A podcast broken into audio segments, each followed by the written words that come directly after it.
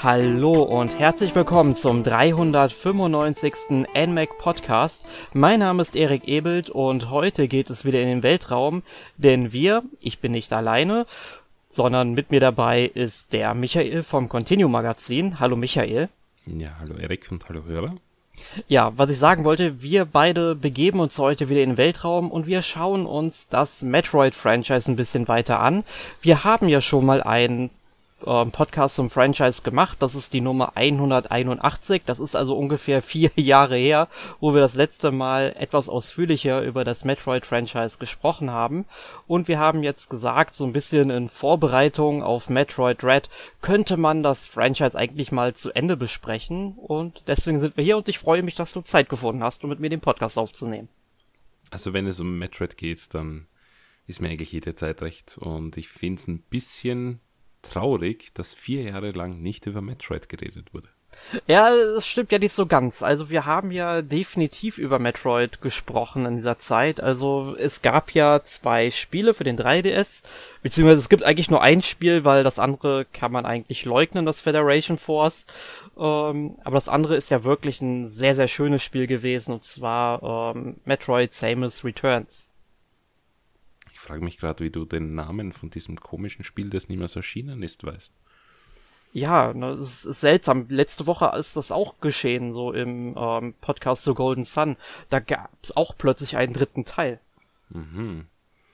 Könnte Verrückt. sein, dass das ein hartnäckiges Gerücht ist, das ich niemals bestätigen werde. Gut, ähm, aber ihr seht schon, wir beide kennen uns eigentlich ganz gut mit Metroid aus. Also Michael mit ziemlich großer Wahrscheinlichkeit sehr viel besser als ich. Und das wird sich heute im Podcast auch herausstellen. Ähm, aber wie ich von dir weiß, du hast, glaube ich, jedes einzelne Metroid gespielt, auch die, dessen Namen nicht genannt werden dürfen. Das ist absolut richtig. Wie sieht's bei dir aus mit äh, Metroid-Erfahrung? Ähm, eigentlich fast vollständig. Die einzigen, die ich nicht gespielt habe, sind ähm, Metroid Zero Mission. Das habe ich aber auf der Wii U schon runtergeladen gehabt vor etlichen Jahren. Müsste ich eigentlich mal spielen. Und ähm, das andere, das ich nicht gespielt habe, jetzt muss ich tatsächlich mal nachdenken. Ähm, Nee, ich habe tatsächlich sogar zwei nicht gespielt. Äh, drei da nicht gespielt. Es gab, gab ja noch Metroid Pinball und Metroid Prime Hunters. Also Metroid Prime Hunters wird heute auch erwähnt. Pinball hatte ich jetzt gar nicht in unsere Übersicht mit aufgenommen, aber ich denke mal, da wirst du auch noch etwas zu erzählen können. Aber das sind eben die Metroid-Spiele, die ich nicht gespielt habe, aber ansonsten eigentlich alles. Naja, das ist ja eh ganz ordentlich. Genau, ja. Metroid Prime Pinball ist ja auch, es heißt ja wirklich Prime Pinball. Ach, tatsächlich, das wusste ja. ich jetzt gar nicht mehr aus dem Kopf. Genau, das werden wir dann auch noch äh, kurz an, anreißen einfach. Das schreibe ich mir da gleich dazu. Ja, aber ich möchte dich direkt erst einmal fragen, auf welches Spiel so, wenn wir ein bisschen eben über die Vorfreude auf Metroid Dread so angesprochen haben, freust du dich mehr auf Metroid Dread oder auf Metroid Prime 4? Wow, das ist echt eine schwierige Frage, weil Metroid Dread war ja seit circa zehn Jahren in der Gerüchteküche und das war ja fast schon ein Running Gag in der Metroid-Community. Und von daher freue ich mich einfach, weil es passiert und bin extrem gespannt drauf, was äh, dort an neuen Ideen eingeflossen ist, die man ja offensichtlich aufgrund der underpowered Hardware niemals realisieren hat können. Und Metroid Prime, die Trilogie, ist halt wirklich das, also die Creme de la Creme äh, unter, unter vielen Konsolengenerationen. Also am GameCube haben natürlich die ersten beiden Teile äh, eine bombastische Wirkung auf mich gehabt, auch Metroid Prime 3 dann später und äh, die Collection dann auf der Wii habe ich immer sehr gerne gespielt und sind auch sehr gut gealtert. Und von daher bin ich natürlich extrem gespannt auf Metroid Prime 4. Also ich weiß nicht, ob ich mich da entscheiden könnte, aber wahrscheinlich tendiere ich eher zu Prime 4. Ja, mir das geht es tatsächlich ähnlich, Michael. Also, so äh, cool ich es finde, dass wir jetzt schon über nächsten Monat müsste es, glaube ich, soweit sein, wo wir hier den Podcast aufnehmen, in den Genuss von Metroid Dread kommen werden und sicherlich auch dazu einen Podcast aufnehmen werden. Ich denke mal, da werden wir genug Leute für finden, die das Spiel spielen werden. Aber irgendwie Metroid Prime 4, da freue ich mich mehr drauf, denn vor allem der erste Metroid Prime Teil ist meiner Meinung nach einer der besten Spiele aller Zeiten oder eines mhm. der besten Spiele aller Zeiten. und habe ich unglaublich gern gespielt. Genauso den zweiten Teil, den dritten Teil schon etwas weniger, aber ich denke mal, das wird sich gleich auch herauskristallisieren, warum. Ähm, aber ich denke mal, wir freuen uns irgendwie schon auf beide Spiele. Ja, also es ist ein Metroid-Spiel natürlich. Also, wobei so natürlich ist es nicht, weil es gibt nicht existierende Spiele, auf die ich mich nicht gerne zurückerinnere, aber prinzipiell ist mehr Metroid immer gut. Ja, ich meine, die Serie wurde ja zwischenzeitlich auch mal lange genug von Nintendo eben nicht beachtet und es ist immer schön, mal einen neuen Teil zu sehen. Ja, sie wird nach wie vor nicht wirklich gut beachtet, finde ich. Äh, die letzten ja, zwei, drei Jahre dürfte es offenbar wieder aufgeflammt sein, die Liebe in, also intern bei Nintendo. Ähm, wir hatten ja am 3DS, dann eben jetzt mit Prime 4 und, und Red schon drei Spiele in, in kürzester Zeit. Da gab es schon viel längere Durststrecken. Also ja, wenn man sich mal zurückerinnert, auf dem Nintendo 64 gab es ja zum Beispiel kein einziges Metroid. Genau, da Samus ja einfach nur in Smash Bros. aufgetreten. Genau, Stimmt, auf der Wii U auch, auch keines und aber gut, da gab es ja zumindest die Virtual Console, wo man dann ältere Spiele nachholen konnte. Ja, ist natürlich für jemanden, der schon alles gespielt hat, ein schwacher Trost. Ja, klar, das stimmt. Aber natürlich, also gibt, gibt dort ähm, für diejenigen, die die äh, Anfänge zumindest und, und auch teilweise bis heute beste Spiele aller Zeiten, ich sag nur Super Metroid, äh, können mhm. natürlich nachgeholt werden und äh, ich denke in der Metroid Timeline gibt es eigentlich wenige Spiele, die, die irgendwie stinken. Sagen wir es einmal so. ja, genau. Aber ähm, fangen wir einfach mal an, unser Thema heute zu beginnen. Das erste Spiel, was wir heute besprechen, ist der erste Teil der sogenannten Metroid Prime Trilogy, die es ja später, wie du schon sagtest, auf der Wii erschienen ist. Aber der erste Teil davon ist ursprünglich 2002 auf dem GameCube rausgekommen. Ich glaube 2002 Nordamerika. Um, ich weiß nicht, wie es in Japan aussah, aber wir haben den, soweit ich weiß, dann erst im März 2003 bekommen. Also da haben wir schon eine kleine Wartezeit gehabt. Das war damals ja gang und gäbe bei den ganzen Videospielen, da auch mal etwas länger drauf warten zu müssen. Und angesiedelt ist das Spiel zeitlich, also chronologisch gesehen, zwischen Metroid und Metroid 2. Also diese beiden Spiele haben wir auch im ersten Franchise-Podcast bearbeitet. Den könnt ihr euch gerne mal anhören, wenn ihr mehr zu diesen Spielen haben oder hören wollt. Allerdings ist Metroid Prime schon eine Besonderheit, denn es war das erste 3D-Metroid-Spiel. Genau. Und weil du sagtest, am N64 gab es kein Metroid, das hat tatsächlich am N64 äh, die Entwicklung begonnen. Und äh, ich habe ein Interview gelesen, wo drin stand, dass Miyamoto mit dem Zustand des Spiels nicht wirklich zufrieden war und die so in Eternal Darkness Manier richtig zusammen geschimpft wurden. Und dann hat man halt noch ein bisschen länger dran gearbeitet und das auf den GameCube dann erst veröffentlicht. Also die Möglichkeit wäre da gewesen. Aber ich meine, das Spiel war, wie du schon sagtest, ein absolutes Meisterwerk in meinen Augen. Von daher trauere ich dem nicht nach, dass es erst am GameCube erschienen ist, weil offenbar hat es die Entwicklungszeit gebraucht und auch den Feinschliff. Und ja, von daher war es dann wirklich, wie du schon richtig sagtest, das erste Metroid-Spiel, das im 3D-Universum angesiedelt war. Und wir haben auch viele andere Beispiele, wo dieser 2D auf 3D äh, Umschwung nicht wirklich funktioniert hat. Von daher kann ich mir gut vorstellen, warum Miyamoto vielleicht ein bisschen erbost war. Ist halt doch zumindest damals noch eine, eine der wenigen großen Franchises von Nintendo gewesen, wo die halt schon mehrere Spiele erhalten haben. Und vor allem nach dem, nach dem Erfolg von Super Metroid äh, durfte da eigentlich kein ähm, e-, etwas ähnliches zu Castlevania 64 erscheinen. Ich, ich drücke es einfach mal so aus.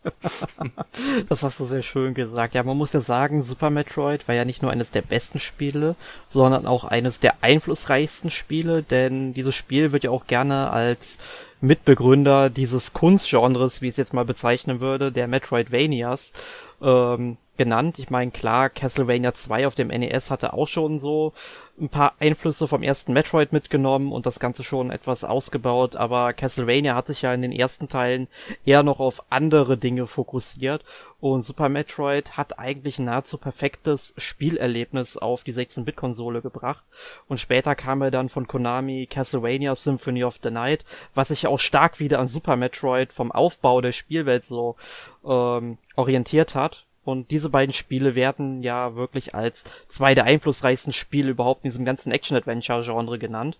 Und da ist es natürlich klar, dass Metroid Prime das nächste große Ding in der Reihe werden musste. Und das wurde es meiner Meinung nach auch. Ja, also ohne Zweifel. Ja. Das hat den 3D-Schwung definitiv besser überlebt als, als Castlevania.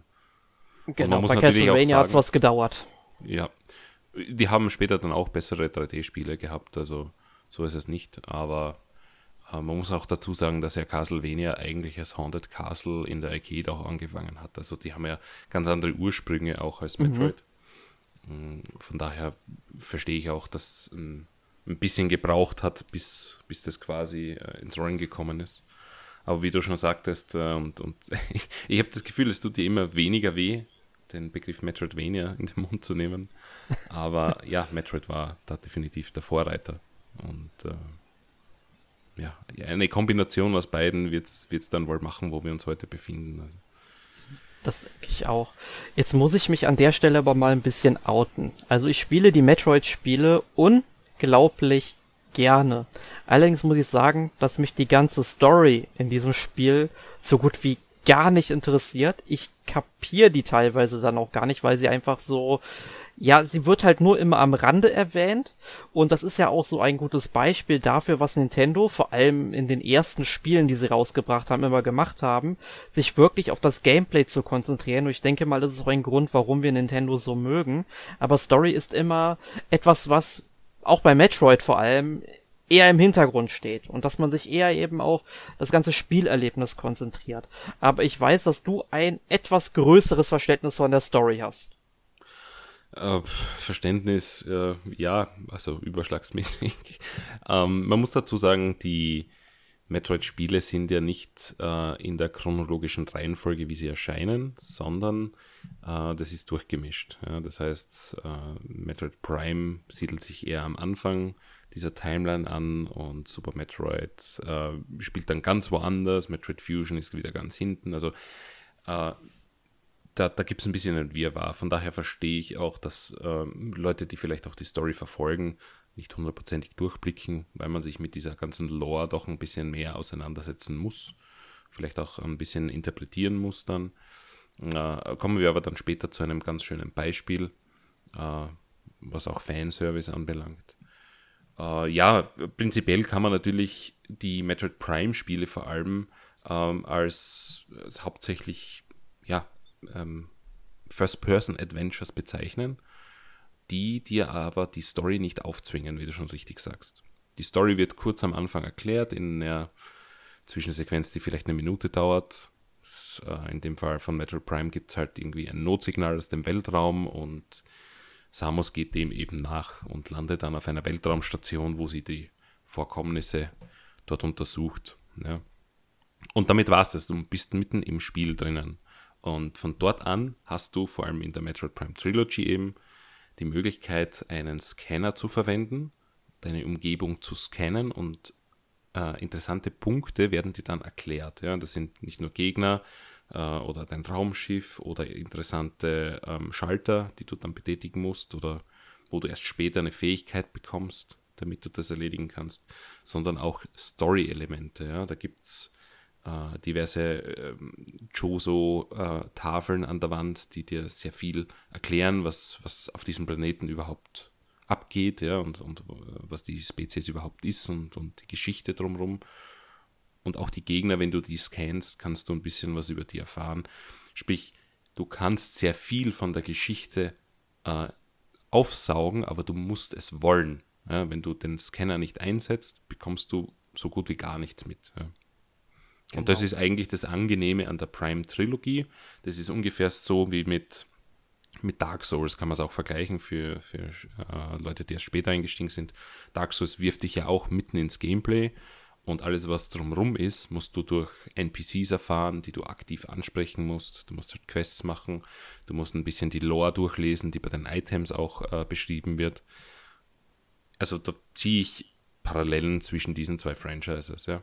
Story. Soweit du es willst. Ja, ich finde das sehr schön, dass du die ganzen Souls-like-Spiele hier an dieser Stelle mal erwähnst. Also vor allem eben Dark Souls, also ich habe ja Demon Souls gespielt, was man ja auch sehr ähnlich betrachten kann. Und genau dieser Vergleich, den hatte der mich auch im Kopf. Ich finde es halt wunderbar, dass dir dieses Spiel überhaupt nichts aufzwingt, dass du halt so viel von der Story und den Hintergründen und von der Lore mitbekommst, wie viel du auch willst. Du dosierst dir das selbst. Aber ich find's halt auch cool, weil das ja alles dann zu deinem, äh, ja, ähm, Endspielstand beiträgt, wie viel Prozent du von dieser Welt eben mitbekommen hast, hat das auch noch, sag ich mal, so einen wirklich guten Anreiz, dass du das auch machst, ja. Und du bist wirklich immersiv in dieser Spielwelt drin und willst auch möglichst viel davon erfahren. Genau, der Prozentsatz am Ende, der setzt sich ja zusammen aus Items plus äh, Lore oder die, die Scans halt in dem Fall. Und ja, also ein Anreiz natürlich, mehr über die Welt zu erfahren. Äh, hat ja definitiv auch den Wiederspielwert. Also selbst wenn man es beim ersten Mal nicht geschafft hat, kann man es äh, ein weiteres Mal durchspielen, ohne dass einem gleich langweilig wird. Man kann genau. sie auch auf einem schweren Sp äh, Schwierigkeitsgrad dann durchspielen. Mhm. Genau, ah. aber das, das betrifft vor allem die Prime Trilogy. Äh, die anderen Spiele eher nicht so. Ja? Also 2D-Spiele, äh, die sind davon mehr oder weniger ausgenommen. Ähm, Hunters hat, glaube ich, auch noch dieses ähm, Scan-Feature. Also das kann man da auch noch ein bisschen dazu zählen, wobei das gehört ja auch eigentlich zur Prime-Saga. Und alle Spiele außerhalb der Prime-Saga, die setzen eher nicht drauf. Genau. Aber was ich auch sehr cool finde bei Metroid Prime, normalerweise ist es ja so, in einem Metroid-Spiel, du beginnst wirklich relativ schwach, hast noch überhaupt keine Ausrüstung, kannst dann einfach ein bisschen springen, schießen und so weiter und bekommst dann erst nach und nach deine ganzen Items dazu oder Ausrüstungsgegenstände, womit sich die Welt dann peu à peu erweitert. Bei Metroid Prime ist es am Anfang so, dass du schon recht gut ausgerüstet bist, verschiedene Fähigkeiten hast, wie den Morph Ball, das heißt, du kannst dich in so eine Kugel zusammenrollen, durch Gänge flitzen und äh, du bekommst erst einmal in diesem Spiel ziemlich viel, eigentlich ziemlich viel davon mit, was du eigentlich in diesem Spiel überhaupt machen kannst.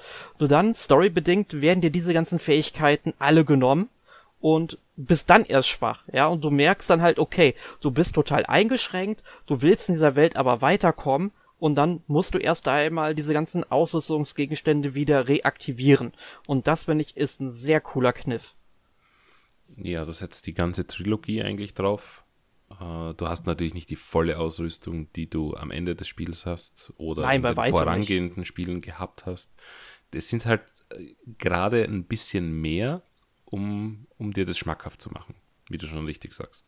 Und dann kannst du aber diese Welt erkunden und unglaublich, unglaubliche Upgrades finden, die.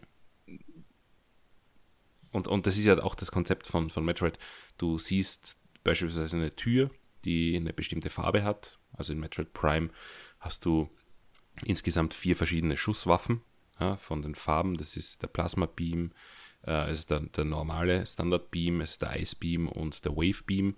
Und die haben halt äh, orange, äh, weiß, äh, rot und, und lila als Farbe. Und dein normaler Beam ist halt ja, orange. Und du siehst plötzlich eine, eine weiße Tür und weißt nicht, was du da machen sollst. Du bekommst dann aber irgendwann das Item dafür und weißt dann, hey, Moment, jetzt kann ich plötzlich weiße Türen öffnen.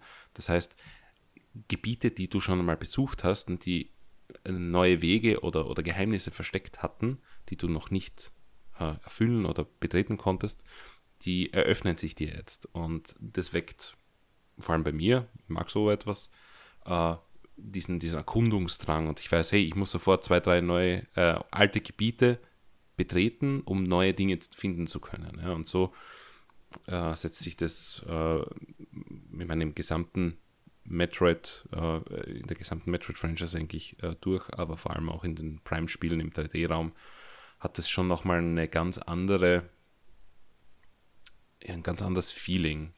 Ich weiß auch nicht. Also 3D ist halt schon nochmal eine Spur komplexer als 2D, äh, was Erkundung betrifft. Aber die, also vor allem die, man muss dazu sagen, die Spiele haben die Retro Studios gemacht und die haben das sehr, sehr gut umgesetzt.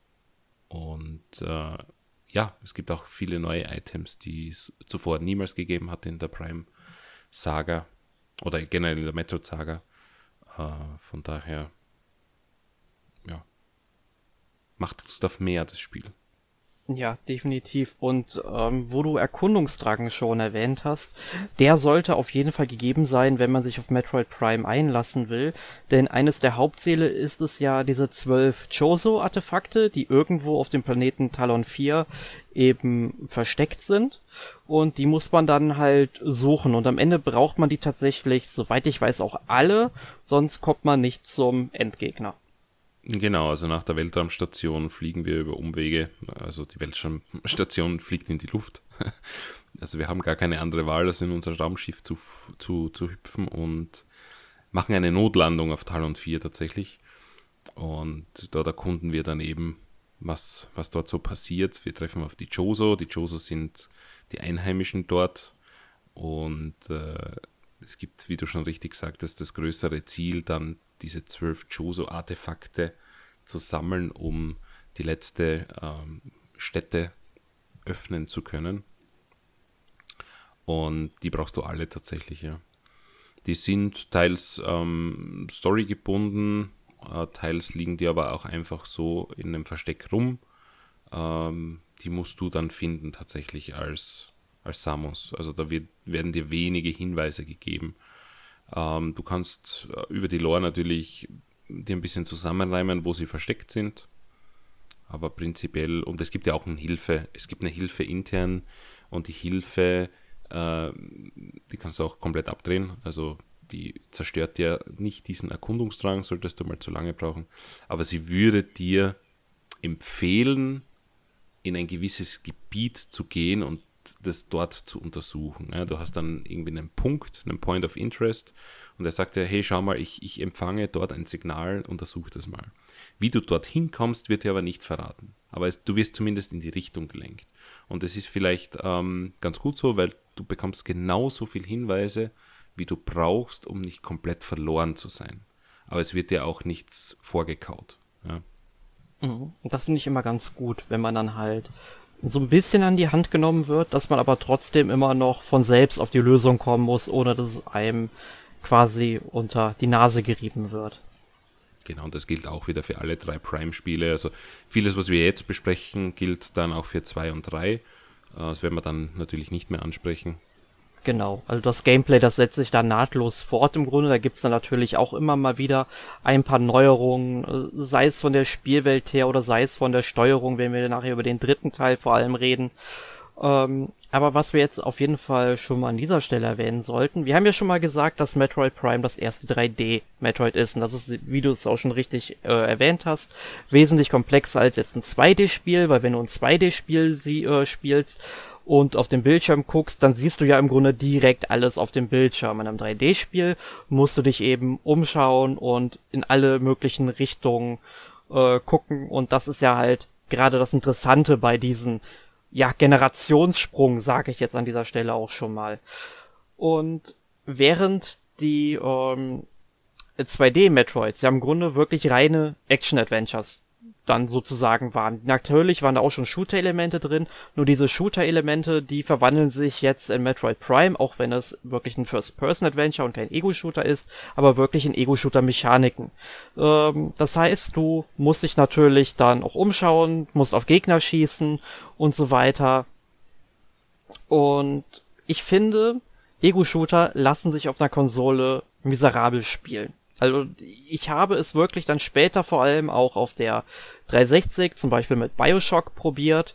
Ähm, ich kann das einfach nicht. Ich spiele definitiv keinen Ego-Shooter mehr auf einer Konsole mit zwei Sticks. Ähm, und deshalb war ich am Anfang auch so ein bisschen, weil ich muss sagen, Metroid Prime habe ich erst so 2006, 2007 das erste Mal gespielt tatsächlich.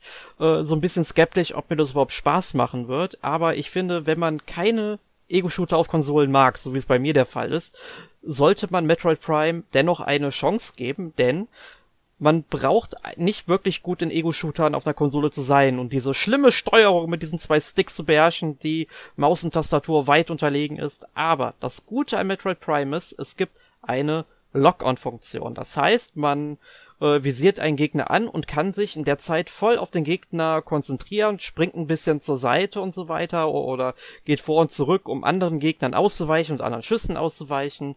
Und ähm, man kann sich halt im Raum mit nur einem Stick bewegen und drauf losballern und das finde ich wirklich, wirklich gut. Und jetzt frage ich dich mal, wie stehst du so allgemein zu Ego-Shootern auf Konsolen und wie gefällt dir diese ja umgemodelte Shooter-Mechanik in Metroid Prime auf dem GameCube? Ja, ich bin da ganz, ganz anderer Meinung als du. Also ich ähm, spiele eigentlich gerne Shooter auf der Konsole. Ja, ja, ich sagte ah. Ego-Shooter, nicht, nicht so Third-Person-Shooter sind wieder eine andere Geschichte. Ja, ja, auch, auch das. Also ich bin, äh, kommt vielleicht daher, dass ich nie ein richtiger PC-Spieler war. Ich habe zwar Counter-Strike und so weiter gespielt, aber äh, mir macht das nichts und auch äh, Bioshock und Co. Also ich hatte niemals Probleme damit, aber wahrscheinlich, wenn du es lang genug machst, ähm, dann, dann ist es auch kein Problem für dich. Ich verstehe, wenn jemand, weiß ich nicht, 15 Jahre am PC Ego-Shooter spielt und dann auf die Konsole kommt, äh, dass er da nicht zurechtkommt oder dass ihm das nicht gefällt, ist ein absolut äh, plausibler Grund. Ja. Aber ich bin eigentlich mit, mit Shootern auf Konsole aufgewachsen und von daher, ja, habe ich da keine Probleme damit. Und ja, Metroid, wie du schon sagst, konzentriert sich ja eigentlich nicht auf das Shooter-Dasein, sondern auf die Exploration wieder, auf die Erkundung und von daher sollte dieses Element auch tatsächlich nur zweitrangig sein. Was es in dem Fall macht, weil du äh, kannst deinen Gegner anvisieren, äh, musst halt geschickt ausweichen, musst im richtigen Moment die richtigen Attacken oder die, die, die Waffen haben ja unterschiedliche Funktionen und, und äh, Wirkungen, musst halt das Richtige in dem Fall erwischen und ja, dann kannst du weiter erkunden. Also von, von mir aus passt diese Dosis an Shooter-Dasein genau und auch wie sie umgesetzt ist. Wobei das natürlich ein bisschen gewöhnungsbedürftig ist, muss man auch dazu sagen, weil in Metroid Prime 1, 2 und dann auch mehr oder weniger 3 gehst du und, und wendest dich mit dem linken Stick. Ja? Und der zweite Stick wird eigentlich für den Waffenwechsel verwendet. Mhm. Das heißt, es gibt ja ohnehin nur eine Ein-Stick-Belegung für dein ganzes Movement. Von daher ist auch die, die, die Lock-on-Funktion äh, ein bisschen ein Ersatz für den zweiten Stick. Ja. Mhm. Ja, klar. Also Gut. sie mussten es halt mehr oder weniger so umsetzen. Ne? Ja. Also ich meine, sie hätten es auch anders machen können wie Andrew. Ähm, Silver, Silver Hawk. hust, hust, hust. Gerade nochmal die Kurve bekommen. Also ich meine auch den, den Film dazu, ja, weil der ist ja nicht indiziert. Also das Spiel zu diesem Film. Äh, das hat ja auch eine Zwei-Stick-Steuerung schon. Und äh, hätten sie natürlich auch machen können. Sie haben sich aber anders dafür entschieden. Und funktioniert meiner Meinung nach. Ja. Gut, ähm, dann sind wir uns ja einig, dass die Lock-on-Funktion ein gutes Feature für dieses Spiel ist. Und ich mag dieses Feature sehr. Und hoffe natürlich auch, dass es so in Metroid Prime 4 zurückkehren wird tatsächlich. Ähm, ja, da bin ich aber gespannt, weil ja, das, jetzt haben, haben wir ja wirklich die Möglichkeit, halt mit zwei Analog-Sticks das so umzusetzen. Das ist richtig, das ist das erste Mal, weil die Wii hatte ja äh, die, die Fernbedienung und das Nunchuck und da waren ja auch keine zwei Sticks drauf. Aber du hast halt mit, mit der Wii pointen können. Aber ja, ich, ich weiß nicht, was sie da übernehmen. Ich, ich denke, dass Metroid Prime 4 wahrscheinlich sehr viel anders machen wird, weil die ja auch äh, unglaublich viele Leute aus der gesamten Industrie anheuern. Das liest sich ja dort schon wie die Creme de la Creme des VIP-Clubs der Videospielindustrie und ich weiß wirklich nicht, was da auf uns zukommt. Also das könnte in eine ganz andere, ganz andere Richtung gehen. Also auch weiß nicht, Halo oder vielleicht auch Bioshock in, in diese Richtungen, weißt du, all, einfach alles zusammengemischt. Ähm, ich ich, ich kann es da echt nicht sagen. Aber ich denke mal, man heuert nicht die Creme de la Creme an, um Metroid Prime zu recyceln. Ja. Wir sind gespannt. Also ich denke ja. mal, das wird sowieso noch ein paar Jährchen dauern, bis wir dieses Spiel endlich spielen nicht. können. Ich hoffe ja, ich hoffe es auch nicht, aber gut Ding will ja Weile haben. Ja. Besser uh, ein paar Jahre noch warten drauf und dann ein gutes Spiel haben, als dass es irgendwie so ein halbgares Zeug wird, wie dieses komische Spiel, das nie erschienen ist. Ja, die äh, Föderationskraft meinst du. Genau. Gut. Aber ähm, was in Metroid Prime ebenfalls schon gut war, oder das kann man ja allgemein in Metroid schon sagen, und zwar das Boss-Gegner-Design. Also ich habe mir jetzt vorhin noch mal ein paar Videos zu diesem Spiel angeguckt, weil es ja jetzt doch schon 15 Jahre oder 14 Jahre her ist, wo ich diesen Titel das letzte Mal gespielt habe. Ähm, ich habe mir noch mal ein Video angeguckt zu dem Bossgegner Flagra der befindet sich quasi in so einer Art, ja, ich will jetzt nicht sagen Arena, aber so einen wirklich großen Raum, wo dann eben so, ja, ich weiß nicht, ob es jetzt wirklich ähm, ähm, Lichtstrahlen waren oder Spiegel waren, aber ich glaube, es waren Spiegel, wo das Sonnenlicht dann irgendwie auf den Gegner reflektiert worden ist. Das heißt, man musste erst einmal ja, diese Spiegel oder diese Lampen erstmal ähm, per Schuss umdrehen, damit er dann halt bestrahlt wird oder das Sonnenlicht eben reflektiert wird. Das weiß ich jetzt nicht mehr genau, wie es ja, war. Ja, genau, das war ja. exakt so. Ja, genau, also es war Sonnenlicht, ja? Genau. Ach, perfekt, dann habe ich das doch richtig, richtig in Erinnerung. Ähm, Kurzzeitgedächtnis, hahaha. ähm, und ähm, dann ist er halt erst, äh, oder darauf ist er halt empfindlich. Und ich finde, das ist eine richtig coole Idee, dann sage ich mal auch die Umgebung mit einzubeziehen und nicht einfach nur stumpf auf den Gegner drauf losballern. Und ich finde, sowas könnten Spiele auch häufiger machen, wobei natürlich auch eine allgemeine Mechanik bei Bossgegnern immer sehr gut ist. Ich denke mal, die Mischung macht's irgendwie. Ja, Metroid hat immer ähm, Umgebungen einbezogen, auch in äh, den weiteren Teilen. Also äh, vor allem Flagra, wie du sagst, ist einer der ersten Bosse. Ähm, da wird halt eben diese, dieser Sonnenlichtschalter, dann auch der Morphball und äh, ähm, die, die neuen Raketen, die du hast, ähm, bekommt eigentlich alles zum Einsatz. Und danach bekommst du einen besseren Suit. Ja? Und äh, Suits sind auch noch etwas, was wir erwähnen sollten. Also äh, Samus ändert nicht nur äh, oder erweitert nicht nur ihr Waffenarsenal, sondern bekommt auch andere Suits, ähm, in jedem Spiel andere, aber wenn wir jetzt Metro Prime 1 hernehmen, hat man halt ein Various Suit am Anfang, dann bekommt man den, ähm, ja, gute Frage, was man da bekommt.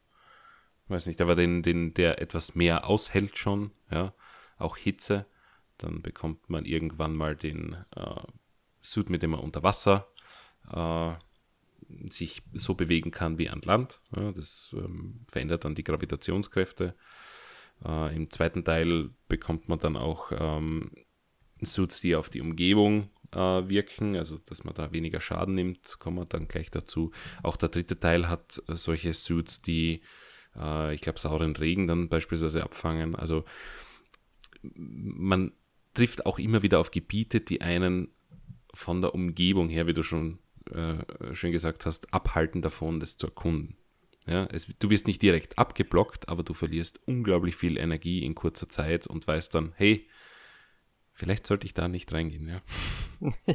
Also ich habe sowas so immer direkt als Aufforderung verstanden, dass ich es dann doch kann, also vor allem in Super Metroid, äh, habe ich es dann tatsächlich auch mal geschafft, irgendwie mal durch ein Gebiet durchzukommen, hatte dann natürlich allerdings nicht sehr viel Leben mehr übrig und im nächsten Raum kam ich dann halt auch schon nicht mehr weiter, weil mir da irgendwie dann ein weiterer Schlüsselgegenstand fehlte, um da eine Tür zu öffnen.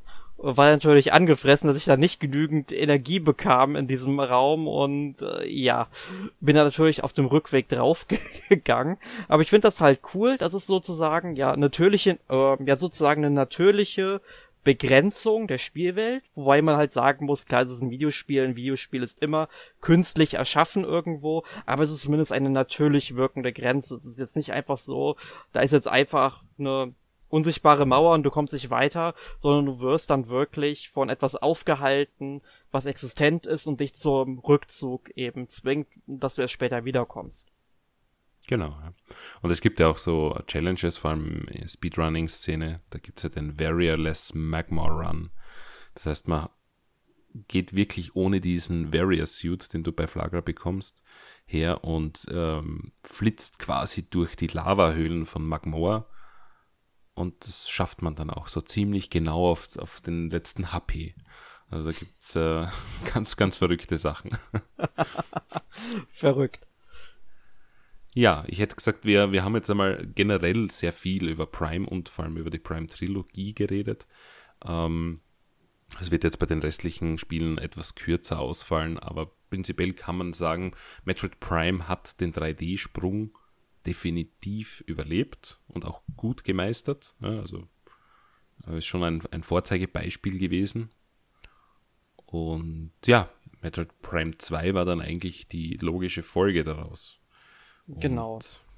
Der Titel dann erschien dann 2004, also zwei Jahre nach dem ersten Teil ist, so wie ich das in meiner Recherche rausgefunden habe, äh, chronologisch nach Metroid Prime Hunters angesiedelt, aber dadurch natürlich immer noch ein Sequel von Teil 1. Also Metroid Prime Hunters ist zwischen Prime und Prime 2 angesetzt. Und äh, du darfst gerne noch mal ein bisschen zur Story etwas erklären.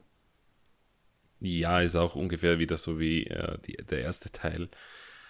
Äh, Samus wird eigentlich zur Rettung einer Soldateneinheit auf den Planet Eta geschickt und äh, beim Eintreffen wird ihr Raumschiff zerstört, ähm, quasi schon wie in Teil 1.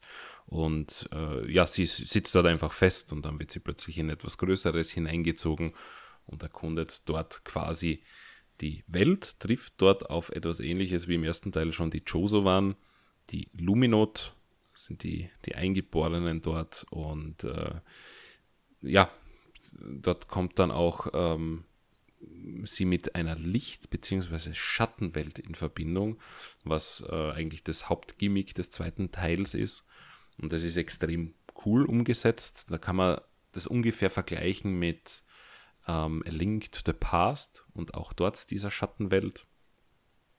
Man kann durch Portale äh, zwischen diesen Welten switchen und das, was in einer Welt passiert, wirkt sich auch auf die andere Welt aus. Und so kann man auch neue Gebiete erkunden und freischalten, wenn beispielsweise ein Schalter oder eine Brücke erst in der einen Welt betätigt werden muss, die dann auch in der anderen Welt quasi äh, ja, sich verändert und so einen neuen Weg freigibt. Äh, das Problem an der ganzen Sache ist, dass man einen normalen Various User anhat.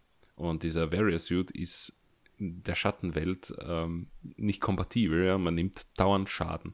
Sprich, in der Schattenwelt hat man dann so kleine äh, Kügelchen, so, so Podeste, wo man sich einen sicheren Platz schaffen kann, der dann auch ein bisschen Energie wieder äh, gibt. Und das passiert, äh, wenn man den mit einem Lightbeam anschießt. Ja? Also man hat neben dem normalen Beam, den man auch im ersten Teil schon hat, jetzt einen Light Beam und einen Dark Beam, die eben helle und dunkle Materie quasi von sich geben.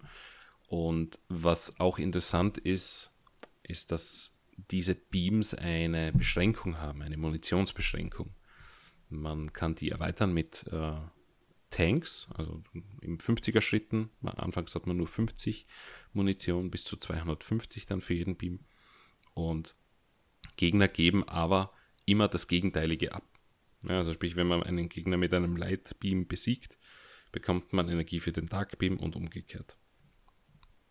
Ja, und genau mit dieser Light, also Licht-Schatten äh, spielt man dann in, in verschiedenen Aspekten in diesem Spiel, unter anderem dann auch eben in der Dark World, wo man dann diese Kristalle mit einem Lightbeam anschießt und dann hat man so eine Kugel, die natürlich nicht für ewig dort bleibt, aber gerade genug, um ein bisschen äh, zu verschnaufen ein bisschen Energie wieder zu bekommen und zu sehen, wo es als nächstes hingeht. Ja, in der Lichtwelt nehmt ihr natürlich keinen Schaden, aber dort könnt ihr mit dem Dark Beam etwas, das mit Licht betrieben wird, quasi deaktivieren.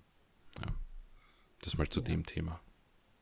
Jetzt fällt mir tatsächlich gerade ein, dass ich Metroid Prime 2 definitiv vor Metroid Prime gespielt habe, zumindest angefangen habe. Durchgespielt habe ich es definitiv nach dem ersten Teil. Ähm, und daher ist quasi Metroid Prime 2 auch meine erste Berührung mit der Metroid Prime Trilogie gewesen. Und ich muss tatsächlich sagen, ich mochte dieses Spiel von Anfang an.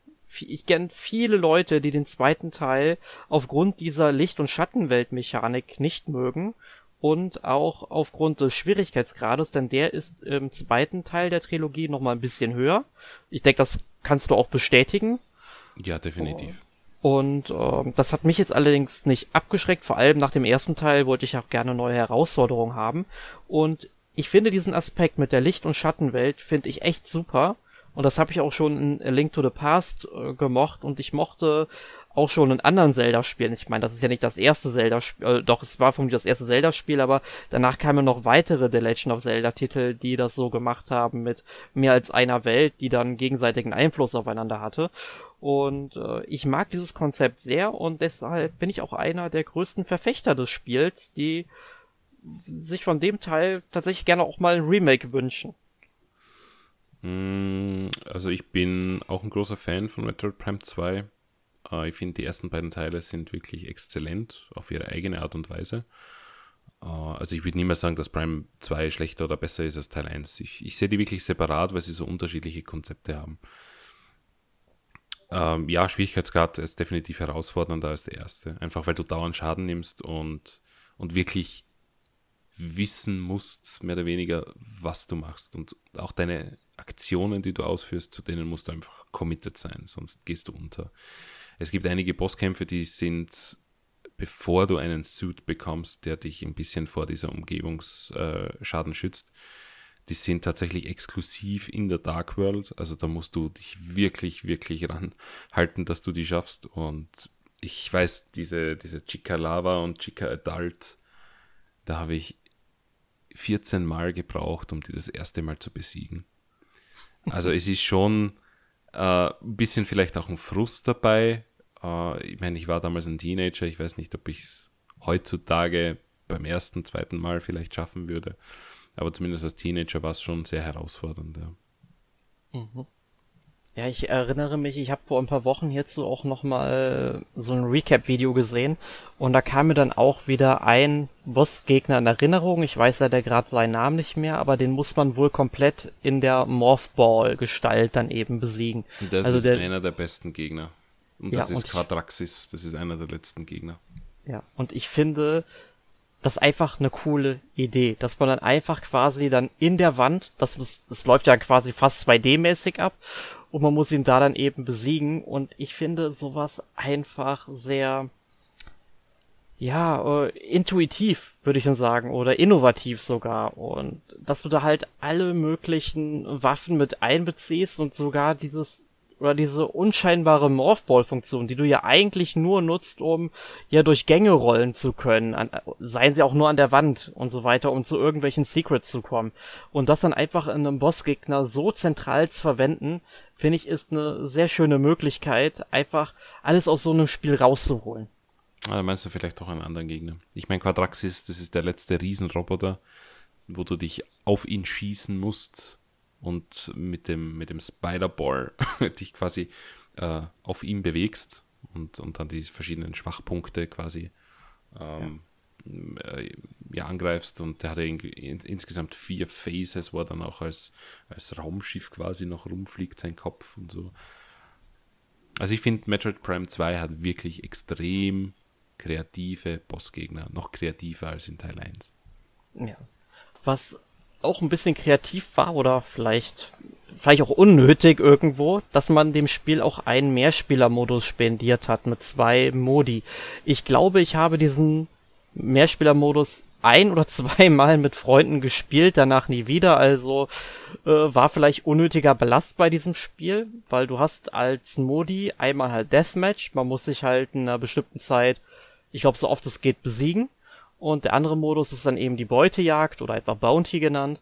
äh, oder Bounty Hunt dann eventuell, das weiß ich gerade nicht, wie der englische Begriff dabei ist, aber äh, da muss man halt die Gegner abschießen oder seine Gegner eben abschießen, die lassen Münzen fallen, wer am Ende die meisten Münzen hat, gewinnt. Ich finde, es ist ein netter Bonus für das Spiel, aber ich glaube nicht, dass man sich Metroid Prime 2 Echoes kauft, um den Mehrspielermodus zu spielen, oder glaubst du, es gibt so verrückte Menschen da draußen, die das machen? Ich hoffe es nicht. ich, mir ging es ungefähr gleich wie dir. Ich habe es eine Handvoll mal mit meinem Bruder gespielt und danach nie wieder. Ja. Und ich brauche es auch nicht. Und wenn, wenn die Trilogy kommt, dann würde ich keine Träne vergießen, wenn der nicht dabei wäre.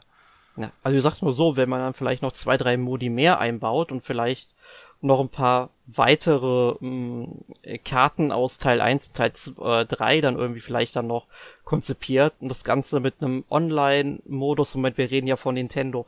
Ähm, ja, nee, aber wenn man sowas vielleicht machen würde, dann wäre das, glaube ich, eine coole Sache. Aber so alleinstehend bräuchte ich ihn jetzt nicht unbedingt nochmal. Ich meine, wenn er vorhanden ist und das jetzt, sage ich mal, kein großer Entwicklungsaufwand ist, die mitzunehmen, ich meine, warum nicht? Ja, ich meine, es stört ja oder ist äh, tut ja keinem weh in dem Sinne, ne? Aber ähm, also wenn dafür andere Elemente gestrichen werden, dann würde ich es eher rauslassen. Genau, aber ich denke nicht, dass es ein Entwicklungsaufwand ist, nachdem wir ja die äh, ganzen Reports, die auf der Switch gelandet sind, ja durch Emulatoren und teilweise Native-Portierungen laufen. Also ich, ich kann mir nicht vorstellen, dass sich da jemand hinsetzt und sagt, wow, jetzt muss ich den kompletten Multiplayer-Teil nachprogrammieren. Freude.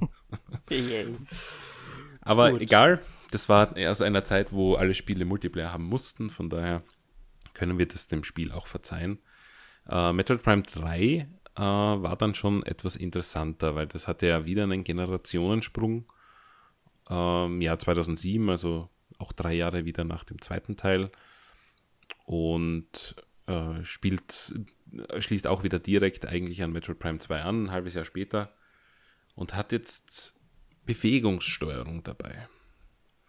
Und wenn man vor allem bedenkt, wobei das wird dann lustig, wenn wir später über ADM reden, dass Nintendo anfangs eigentlich geplant hat, überhaupt kein Nunchuck Add-on zu veröffentlichen, sondern das hauptsächlich von den Retro-Studios gefordert wurde, äh, frage ich mich echt, wie sich das gespielt hätte. Nicht gut. So viel könnte man sagen. also, äh, ich finde es gut, dass es einen Nunchuck gegeben hat und äh, sonst wäre dieses Spiel meiner Meinung nach sicher unspielbar geworden. Also, ich meine, keine Ahnung. Vielleicht hätten sie irgendwas äh, entwickelt. Ähm, vielleicht hätte es ja trotzdem den Classic Controller gegeben. Da hätte man es einfach damit ja. spielen können, ja. Stimmt, ja das wäre immer noch möglich gewesen und äh, hätte ich auch mich sehr darüber gefreut, wenn das zumindest optional dabei gewesen wäre, denn ich finde die Bewegungssteuerung persönlich nicht komplett gut. Also sie ist schon okay, also das Spiel kann man dadurch wunderbar spielen eigentlich, ähm, aber ich war halt so an diese Features vom ähm, GameCube noch ähm, gebunden, weil ich den zweiten Teil auch erst kurz vor dem dritten dann durchgespielt hatte. Und da muss ich tatsächlich sagen, mir gefällt die Controllersteuerung vom GameCube immer noch besser als die Bewegungssteuerung auf der Wii. Und wie siehst du das? Ja, das ist ein ganz interessantes Thema, vor allem weil wir nächste Woche einen Podcast dazu haben, wo es auch hauptsächlich um das Thema wahrscheinlich gehen wird. ähm, ich habe die Wii U tatsächlich geliebt. Es war eine super Konsole, hat extrem viele gute Spiele gehabt und es war was anderes. Aber du meinst die Wii, nicht die Wii U. Ich meine die Wii, ja. Gut, weil du Wii U gesagt hast. Ach so, deswegen. Äh, nein, die Wii natürlich, ja. Und ich finde, dass äh, die Wii in zwei Ähren aufgeteilt werden muss. Und zwar die eine, die nur die Bewegungssteuerung hat mit Sensorbar und dann die zweite Ära, wo Wii Motion Plus dazugekommen ist. Die erste Ära ist absolut okay. Die zweite Ära ist absoluter Bullshit. Und das merkt man jetzt vor allem bei der Nintendo Switch, die ja auch nur diese Gyrosensor, was ja Wii Motion Plus in dem Fall war, weil du hast ja die Sensorbar nicht mehr gebraucht, überhaupt nicht hinbekommt. Dieses Gyrosensor ist absoluter Mist. Und Metroid Prime setzt Gott sei Dank noch auf die Sensorbar und die ist unglaublich genau. Ja, der, du weißt zu jeder Zeit, wo pointest du hin und das wird eins zu eins ins Spiel übertragen und das funktioniert unglaublich gut. ob ich jetzt ein Fan davon bin, will ich jetzt nicht per se bejahen, aber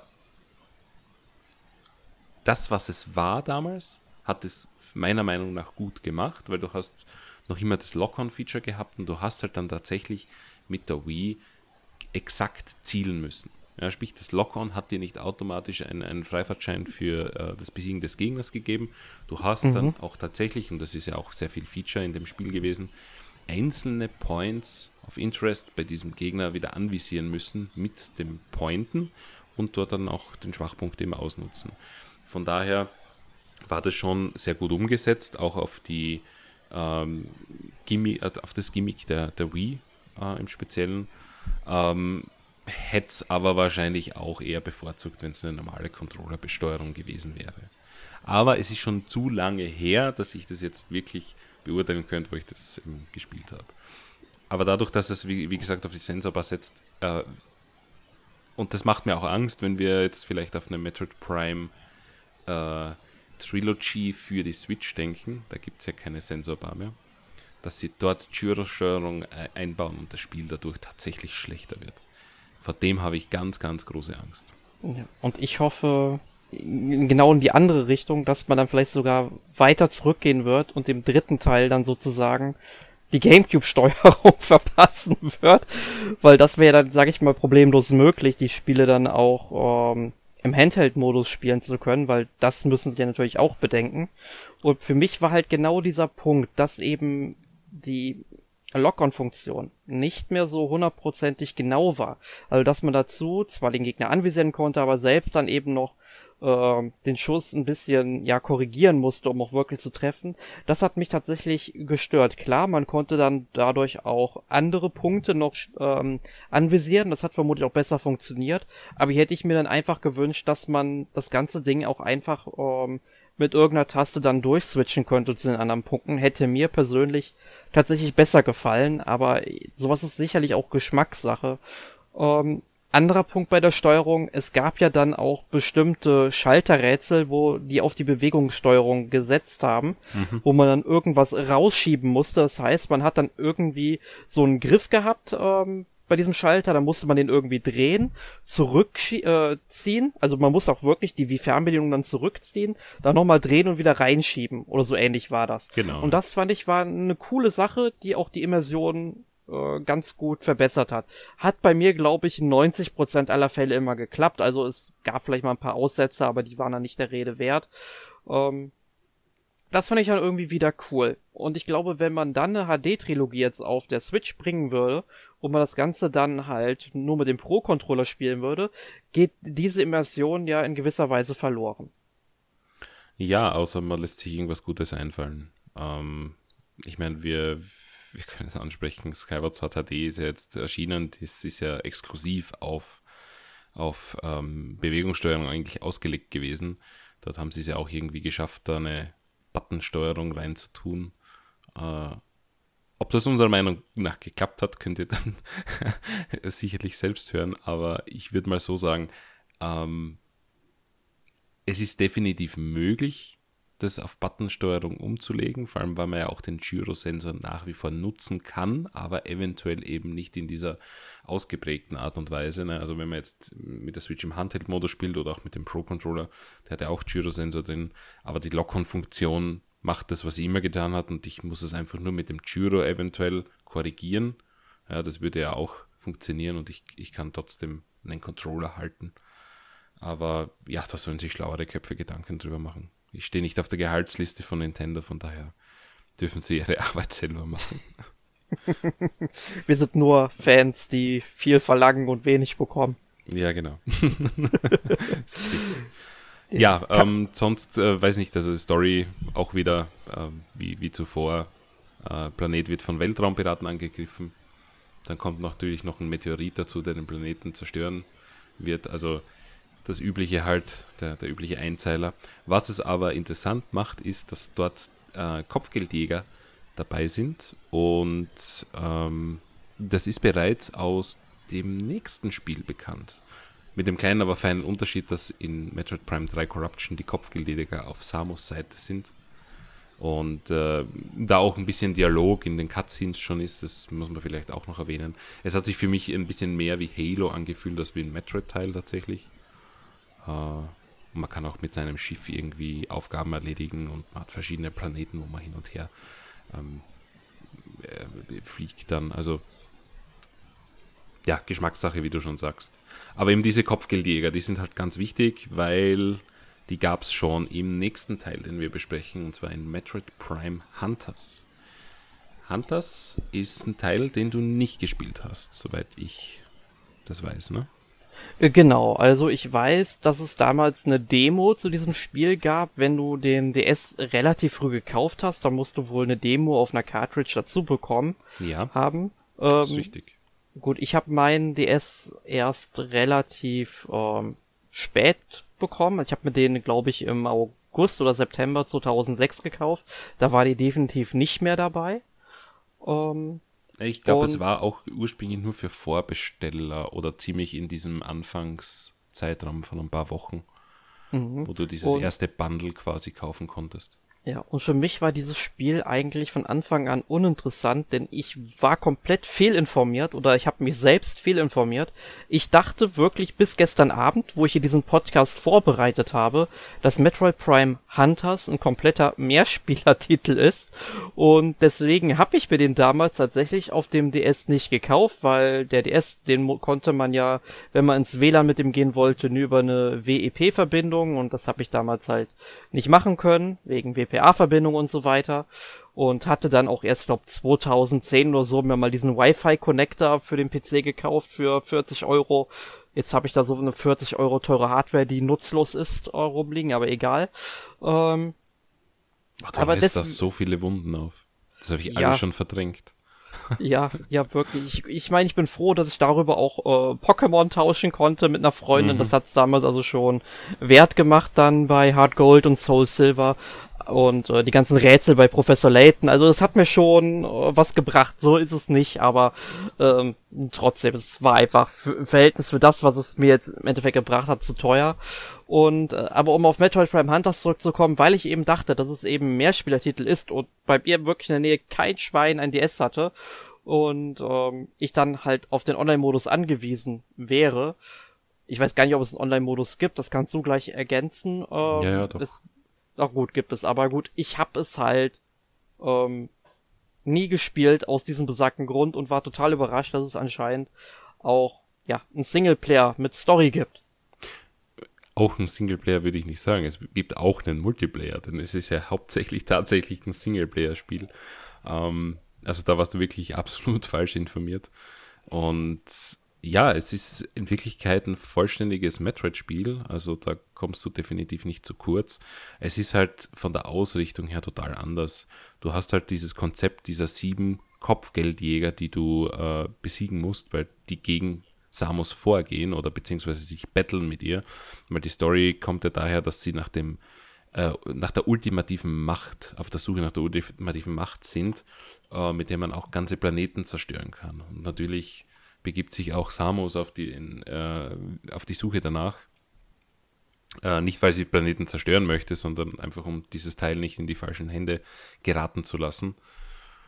Und ja, und das ist eigentlich die Story des Spiels und äh, diese sieben Kopfgeldjäger, die sich auch darum bemühen, die gehen dann halt gegen Samus vor und das sind halt Bossgegner dann im Endeffekt, von denen du dann auch die Fähigkeit bekommst, also jeder dieser sieben Kopfgeldjäger hat eine interessante Fähigkeit und eine interessante Waffe, die du dann auch äh, für dich nutzen kannst. Und das sind sehr, sehr kreative. Ich möchte da nicht zu viel verraten. Ähm, aber ist ein interessantes äh, Konzept definitiv.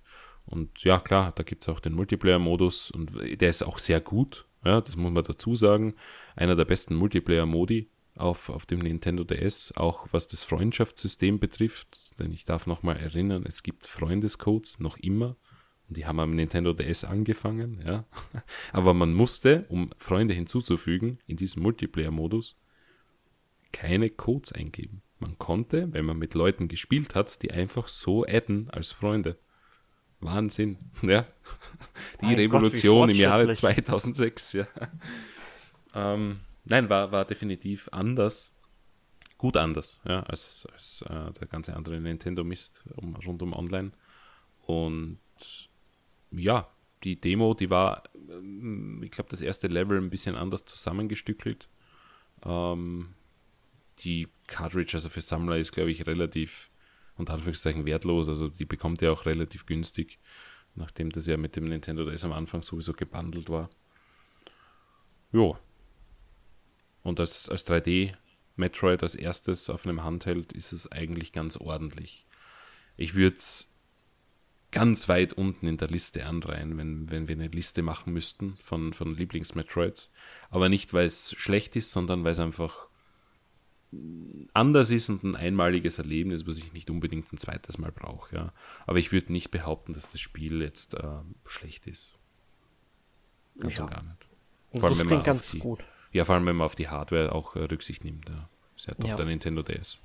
Ja, und wenn du jetzt über die Steuerung von diesem Spiel reden möchtest, weil muss überdenken, ist es halt ein DS-Spiel, man hat hier ein Touchscreen, macht der oder macht das Spiel regen Gebrauch davon.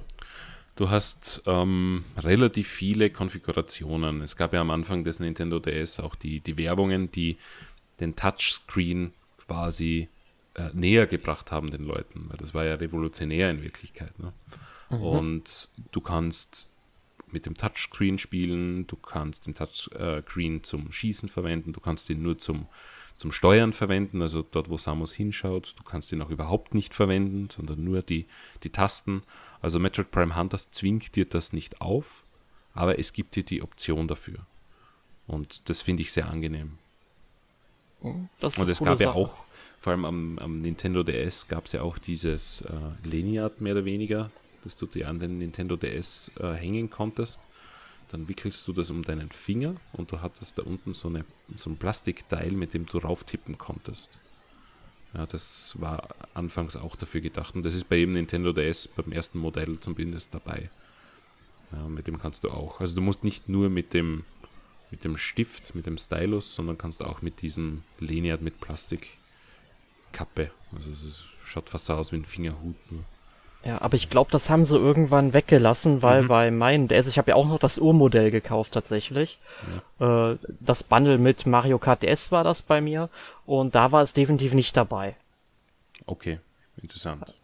Also das, da haben sie, weil ich habe das auch mal gesehen gehabt, aber nie selbst in der Hand gehabt und ich habe mir immer gedacht, damit könnte man manche Spiele richtig gut spielen. Ich bin jetzt auch am überlegen, weil diesen Titel, wenn man ihn kaufen möchte für den DS, da zahlt man ungefähr 40, 50 Euro noch für. Ist halt ein Nintendo-Spiel. Ähm, aber er wird auch im eShop der Wii U angeboten. Ich überlege mir jetzt vielleicht mal auf der Wii U runterzuladen, da zumindest mal nachzuholen, irgendwie für 10 Euro. Oh, ja, ja doch ganz ja, 10 Euro ist er definitiv wert. Ob ja, er 50 wert ist heutzutage, weiß ich nicht. Wahrscheinlich für Sammler, ja. Aber für 10 Euro ist auch digital bedenkenlos zuzuschlagen. Ja.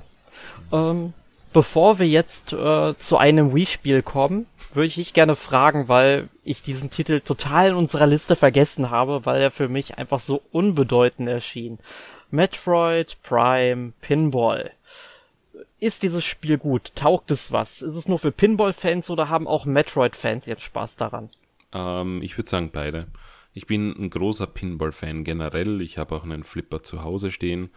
Ähm, habe auch in meiner Kindheit nur Flipper gespielt. Ich meine, gut, wir hatten ein Gasthaus 42 Jahre lang, also ich bin damit groß geworden. Ne? Vielleicht bin ich da ein bisschen biased, aber ähm, nein, also der Titel ist kein übliches Pinball-Game. Du hast natürlich das Hauptelement Pinball, aber es ähm, baut Elemente aus dem Metroid Prime 1 und 2 ein. Und äh, du, du, du hast auch Bossgegner drinnen. Ja? Also du musst gewisse ähm, äh, Quests erledigen auf diesem Pinball-Table und dann erscheint plötzlich ein Boss und du kannst äh, mit Samus den quasi anschießen, also natürlich über Pinball-Mechanik und den dann besiegen oder du stellst dich in die Mitte und hast mal eine Spezialattacke, wo du die ganzen Missiles raushaust. Ähm, für mich ein, ein nicht cooler Titel, also nicht nur für Pinball-Fans, sondern auch ähm, Metroid-Fans, die mal was anderes spielen wollen äh, am, am Nintendo DS. Der hat auch ein Rumble-Modul dabei gehabt. Das heißt, äh, wenn man eine Kopie erwischt, wo das Rumble-Modul dabei ist, dann ähm, kann man da auch das nutzen und das, das rumbelt ordentlich. Also hat man dann cooles Pinball-Feeling tatsächlich. Gut, dafür braucht man dann natürlich aber auch die Urversion vom DS, weil der DS Lite hatte doch keinen GBA-Slot mehr, ne? Mm, doch, der hatte noch einen, äh, aber der DSi hatte, glaube ich, keinen mehr. Aber der DS Lite definitiv, den habe ich drüben liegen. Der hatte noch einen. Da stand es halt dann raus. Also es war halt nicht mehr komplett gecovert. Ja. Aber es gibt, was ich weiß, sehr wenige Spiele, wo dieses Rumble-Modul noch dabei ist auf diversen Zweitmärkten. Äh, muss man halt für sich selbst entscheiden, ob es das wert ist.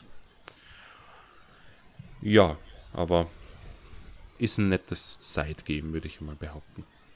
Ja. Und ich, ich fand, dass es eine Fortsetzung äh, wert war, aber offenbar Nintendo nicht. Und von daher bleibt es bei diesem einen Prime Pinball. Gut. Dann kehren wir mal wieder zurück zu den richtigen Metroid-Spielen, in Anführungszeichen. Und zwar äh, nach Metroid Prime 3 Corruption kam dann nicht Metroid Prime 4, sondern wir haben Metroid Other M bekommt. Das ist auch nicht mehr von den Retro Studios entwickelt wie die Prime äh, Trilogie, sondern ich glaube von Ninja Theory war es. Ja, Team Ninja, oder? Ja, Team, Team Ninja war es. Team Ninja, genau. Genau, Team Ninja. Was ein ries richtig großer Name auch heute noch ist. Mhm. Also. Ja, ich glaube, äh, Neo, ne, haben, haben sie gemacht, meine ich. Genau, Nio haben sie gemacht. Und ich weiß nicht, was ich alles erwähnen darf, was da in Deutschland geschnitten ist. Deswegen mache ich es einfach mal nicht. Aber die ganze NG-Spiele. Ja, doch, die, die, die, die, äh, du meinst die Ninja Gaiden-Reihe. Ja, genau.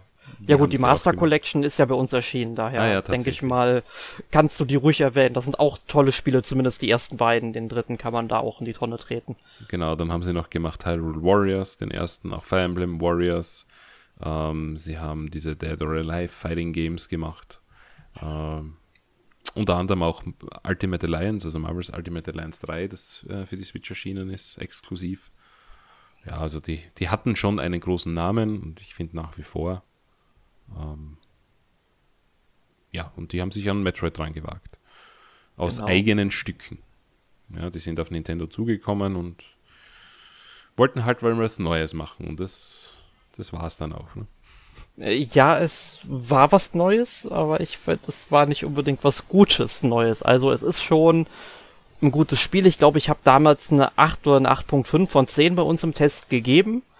Ähm, unter objektiven Maßstäben natürlich. Persönlich hat es mir dann nicht so gut gefallen. Das ist mir in der Retrospektive auch nochmal klar geworden, warum. Das werden wir jetzt gleich alles mal besprechen.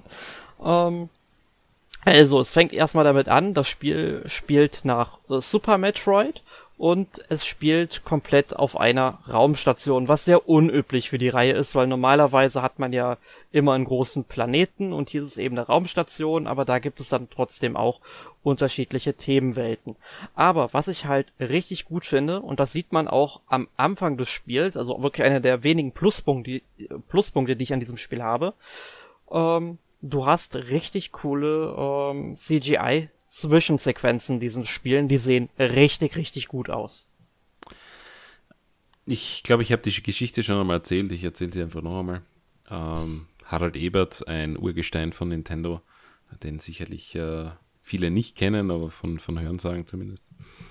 Der kam eines Tages mit der Wii in unsere Redaktion und da war Metroid Other M drauf. Und äh, wir starten das Spiel und unser, ich weiß nicht, damals 65 Zoll Monitor, also Fernseher, der spielte dann plötzlich diese Zwischensequenzen ab und ich hatte Tränen in den Augen, weil ich das nicht für möglich gehalten habe, dass das äh, vor allem bei Metroid und dann auch noch auf der Wii so gut ausschaut und, und einfach da komme ich dann später noch drauf, eine Geschichte erzählt, die, die, mit der ich äh, persönlich sehr verbunden bin. Ja.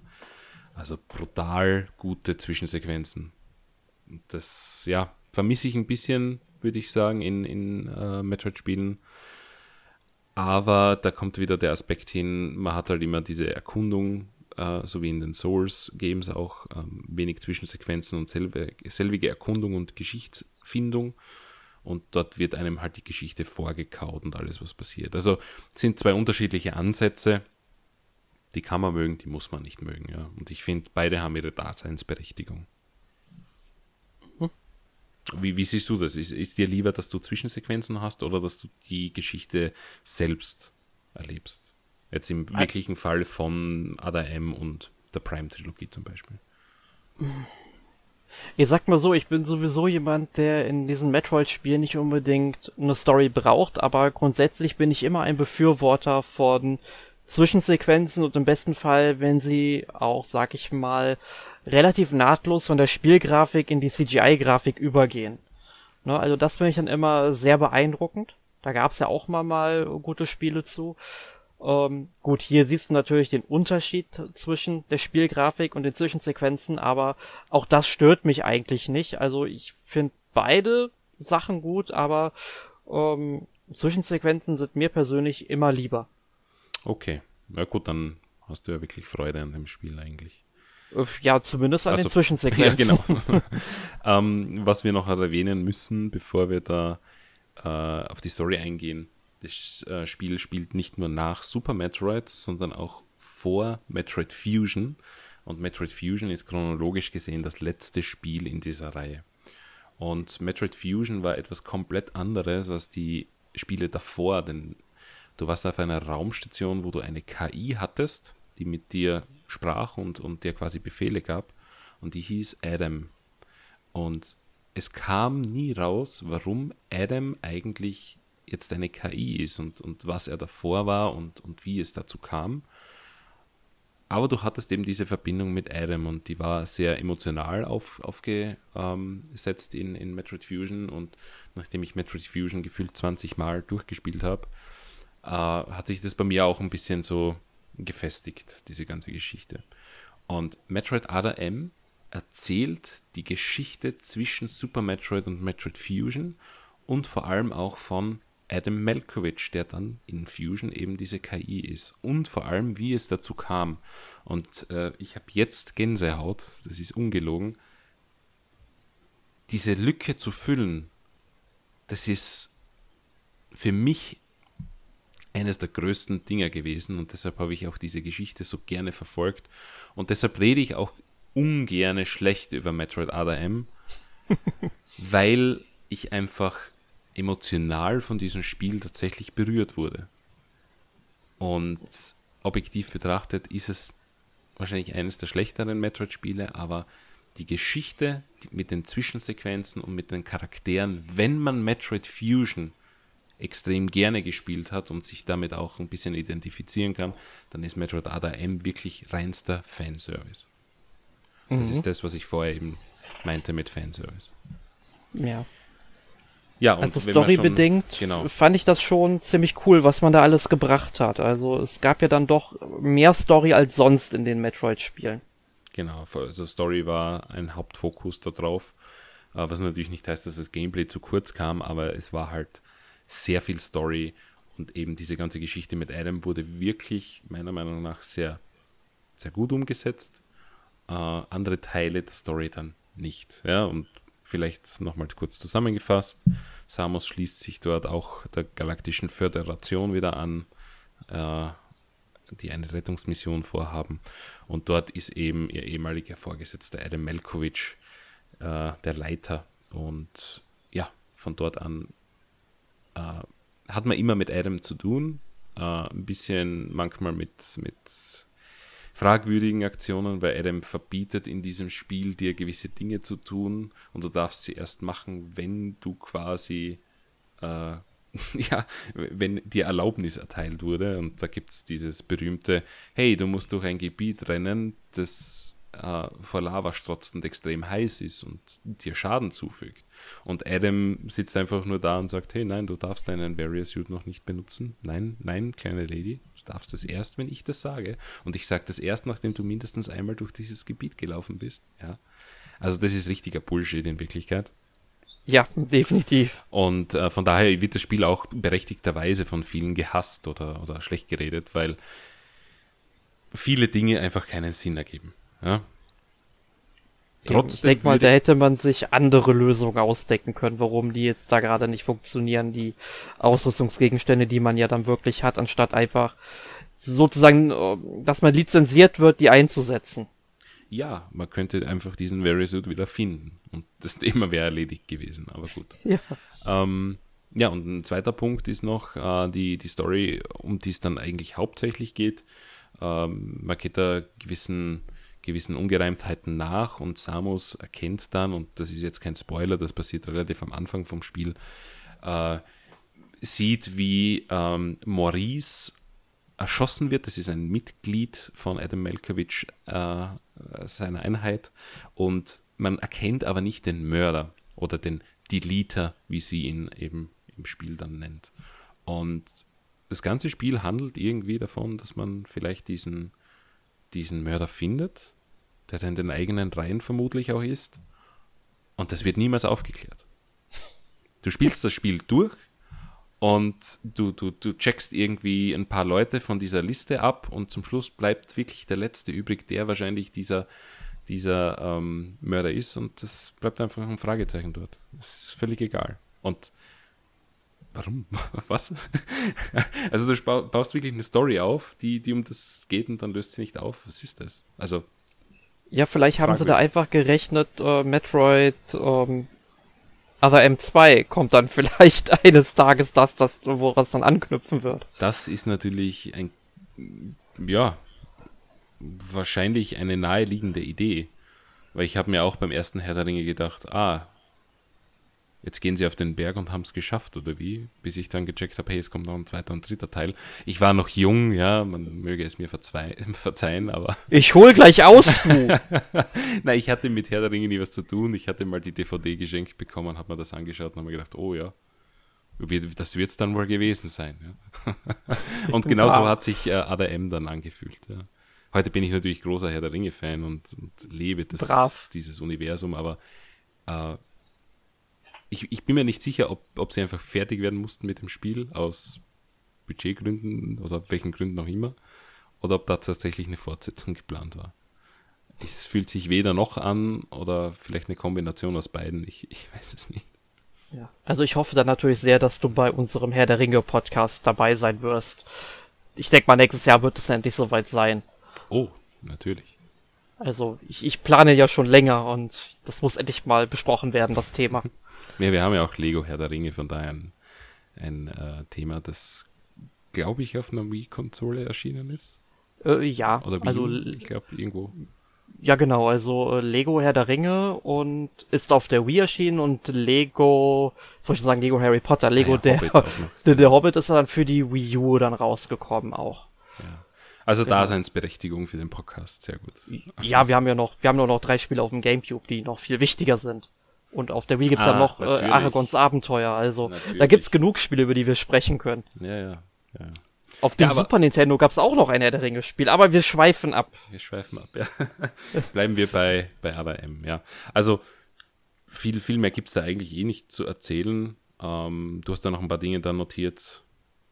Genau, also ansprechen möchtest. Genau, also was mir halt irgendwie auf den Strich ging, ist, dass Gegner jetzt keine Items mehr droppen, also sprich keine Energie zum Aufladen, ja, der eigenen HP und auch keine, ähm, ja, Munition fallen lassen und so weiter. Das finde ich halt sehr schade, weil es halt die Reihe dann irgendwie ausgemacht hat. Man muss das halt an bestimmten Stationen dann immer nachfüllen. Ich glaube, es gibt nur wenige andere Möglichkeiten, wo man an diese Items dann kommen konnte.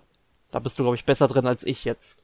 Ja, nein, du hast ja absolut recht. Also das ist ein Breaking Change eigentlich mit, mit der Reihe. Ja. Aber es gibt ja viele Breaking Changes, ne? Auch die Verwendung der Wii-Mode. Oh, ich hasse die, oh, ich hasse diese Steuerung in diesem Spiel.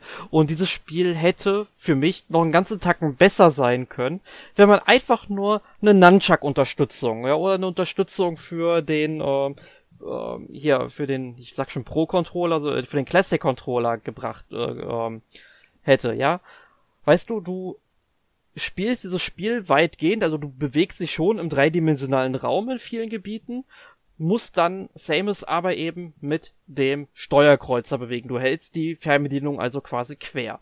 Nur, du kannst dann auch in die Ego-Perspektive wechseln, wenn du dann auf einmal das Steuerkreuz nach ähm, äh, vorne auf den Fernseher hältst und so weiter und kannst dann Gegner abschießen. Nur jetzt renn bitte mal einen Gang entlang, vergiss dann in dem letzten Moment einfach, sag ich mal, dich noch umzudrehen und du zeigst dann schon nach vorne und von hinten greifen dich die Gegner an. Wie bescheuert ist das denn eigentlich? ja, ich, Entschuldigung.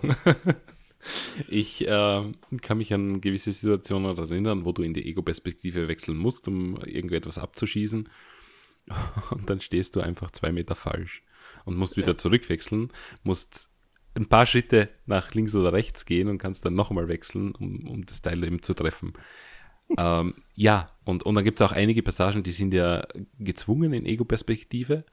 Äh, ja, furchtbar. Also ich, ich verstehe auch nicht, warum sie uns diese NES-Steuerung in ein 3D-Spiel aufzwingen wollten. Ja. Ich verstehe es, wenn das Spiel vielleicht am 3, ähm, ja, 3DS damals erschienen wäre. Ähm, da gab es ja auch einige Konzepte dazu. Also hätte wahrscheinlich sehr gut funktioniert, auch mit dem Hinein und Hinaus aus diesem 3D-Raum. Aber auf der Wii, ich weiß nicht, das war irgendwie fehl am Platz mit dieser Steuerung. Ja, also entweder hätte man das meiner Meinung nach komplett 2D oder komplett 3D machen müssen. Ähm, ja, dann wäre es irgendwie okay gewesen. Und was ich bei diesem Spiel, was mir auch aufgefallen ist bei Other M und äh, ich glaube sogar bei Metroid Prime 3 Corruption, weil viele äh, Ausrüstungsgegenstände, also irgendwelche Energiecontainer oder äh, dass du mehr Munition tragen kannst, solche Dinge, sind in den Spielen eigentlich immer relativ gut versteckt gewesen, fand ich.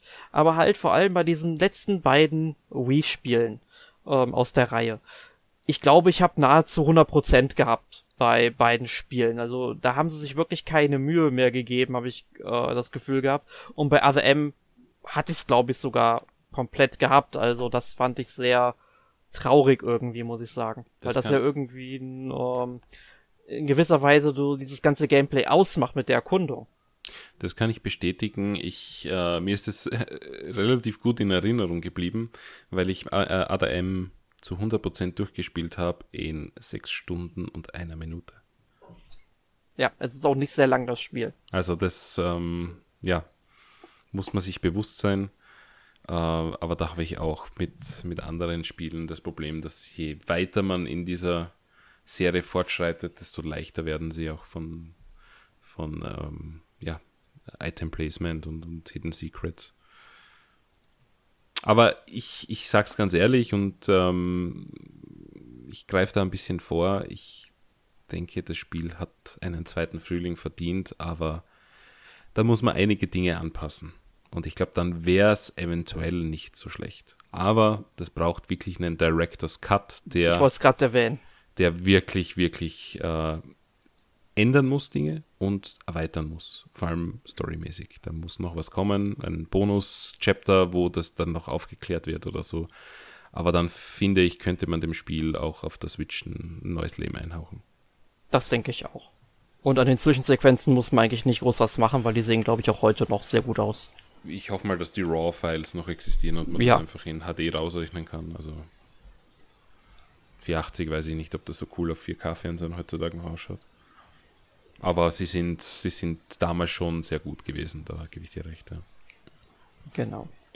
Gut, ähm, dann haben wir, sage ich mal, eigentlich über so ziemlich alle Spiele gesprochen, die wir heute sprechen wollten.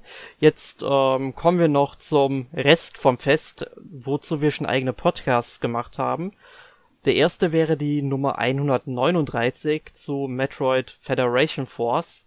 Ein Spiel, das die Welt meiner Meinung nach nicht gebraucht hätte. Und ich finde es auch tatsächlich extrem nett von dir, dass du das Spiel nicht mit der Prime-Saga in Verbindung bringst. Obwohl es eigentlich zur Prime-Saga gehört.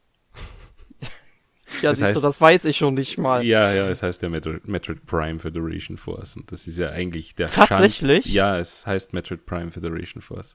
Und das ist der Schandfleck auf dieser Prime-Saga. Also ist es schon gut, wenn du Prime wegretuschierst bei diesem Titel. Das habe ich total unabsichtlich gemacht. Ich, das nein, schon nein, super unterbewusst hast du das gemacht, ja. ja, dein, dein Gefühl, dein Gefühl ist das Richtige. Ja, pfui, Nintendo, sowas zu machen. Ja.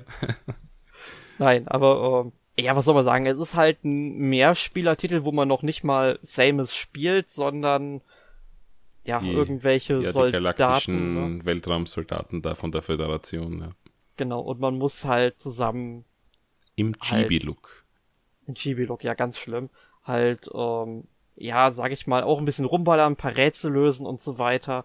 Aber wenn ihr da draußen schon mal äh, The Legend of Zelda Triforce Heroes gespielt habt, dann könnt ihr ungefähr ähm, ja euch ausrechnen, worauf ihr euch da in Anführungszeichen freuen dürft. Also, ich meine, gut, bei äh, Zelda war es dann doch noch etwas schlimmer, dass die Leute einfach die Rätsel nicht kapiert haben und es ja keine Kommunikationsmöglichkeiten gibt. Aber auch das könnte hier das Problem sein. Also wenn ihr dieses Spiel unbedingt spielen wollt, dann greift euch wirklich Freunde, mit denen ihr es spielen könnt und nicht mit unbekannten Spielern, weil äh, es ist, macht dann keinen Spaß. Und alleine macht es sowieso keinen Spaß, dieses Spiel zu spielen. Aber man kann ah. es alleine spielen. Im Gegensatz zu Triforce Heroes. Äh, man kann, also man kann Triforce Heroes auch alleine spielen, aber äh, das ist ein Spiel, was alleine überhaupt nicht funktioniert, weil du ja alle drei Links gleichzeitig steuern musst. Und was besonders halt schlimm ist, wenn die in einem hitzigen Moment ähm, miteinander interagieren müssen. Man kann Triforce Heroes alleine spielen, tatsächlich? Das geht, aber stell dir mal vor, du, äh, es gibt ja ähm, Bossgegner, wo du halt äh, zu dritt gestapelt übereinander laufen musst, während der untere rennt und der obere schlägt. Und in dem Moment, wenn du oben schlagen willst, musst du durchwechseln. Und das ist. Ah, ich, nein, ich habe das verwechselt. Du kannst es entweder alleine spielen oder zu dritt, aber nicht zu zweit. Genau so war's. Ja. Weil das Konzept aus äh, Four Swords Adventures wäre ja zu viel gewesen, ne? Wo einer dann plötzlich zwei übernimmt. Oh Gott. Ja. So Man hätte lieber neues Four Swords machen sollen, ja. Ah, das ja. hätte wesentlich besser funktioniert. Ähm, ja, gut. Also so viel dazu. Könnt ihr euch gerne im Podcast 139 noch ausführlicher zu informieren. Da haben wir heute leider nicht mehr so viel Zeit zu. Und leider können wir auch nicht so ausführlich mehr über Metroid Samus Returns sprechen. Aber auch hierzu gibt es schon einen Podcast. Und zwar die Nummer 193. Und Samus Returns ist ja ein Remake von Return of Samus vom Game Boy. Ähm, ich meine, ja, wenn man sich eine Genau, wenn man sich halt eine Graphic Comparison anschaut, man sieht keinen Unterschied. Nein, natürlich sieht man Unterschied. Also es ist richtig aufgebohrt und was hier ganz wichtig ist bei diesem Spiel, um auch nochmal so ein bisschen auf Metroid äh, Dread vorzubereiten, es ist von Mercury Steam entwickelt worden und ich bin sehr froh, dass äh, Nintendo gesehen hat, was die an diesen Entwicklern haben, denn die haben ja vorher schon Castlevania, Lords of Shadow gemacht und ähm, also zwei und dann auch noch den 3DS und PS3-Titel, wie hieß er nochmal? Uh, Mirrors of Fate, ne? Oder Mirror of Fate? Aber auf jeden ja. Fall, genau. Und äh, das sind alles tolle Spiele, haben sich halt, wie gesagt, an diesen Metroidvania eben ähm, orientiert. Äh, und dasselbe haben sie auch mit Samus Returns gemacht, also das Spiel nochmal vom Game Boy genommen und natürlich wesentlich erweitert und anders gestaltet. Also ein fantastischer Titel, solltet ihr unbedingt spielen. Ein sehr gutes 2D-Metroid. Und ja, ich weiß nicht, möchtest du dazu noch was ergänzen? Hm, nein, nicht wirklich. Also du hast da alles, alles gesagt. Guter Titel, unbedingt spielen, macht echt Spaß. Ja, und vor allem den Podcast 193 mhm. anhören.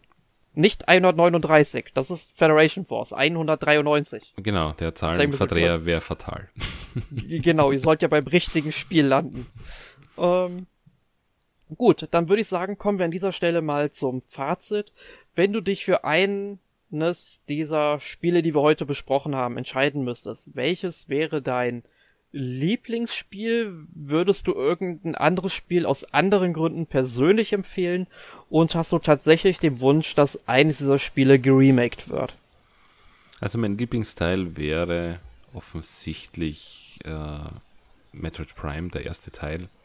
Auch wenn ich den zweiten extrem gut finde, der ziemlich dem die Waage halten kann, aber Prime 1 hat einfach so viel, was, was meine Kindheit und Teenagerjahre geprägt haben. Äh, wird, wird ewig meine Nummer 1 sein, wahrscheinlich in diesem Prime-Universum. Äh, äh, die persönliche Empfehlung ist einfach die Prime-Trilogie zu spielen mal. Weil die Prime-Trilogie hat eigentlich kein schlechtes Spiel drinnen.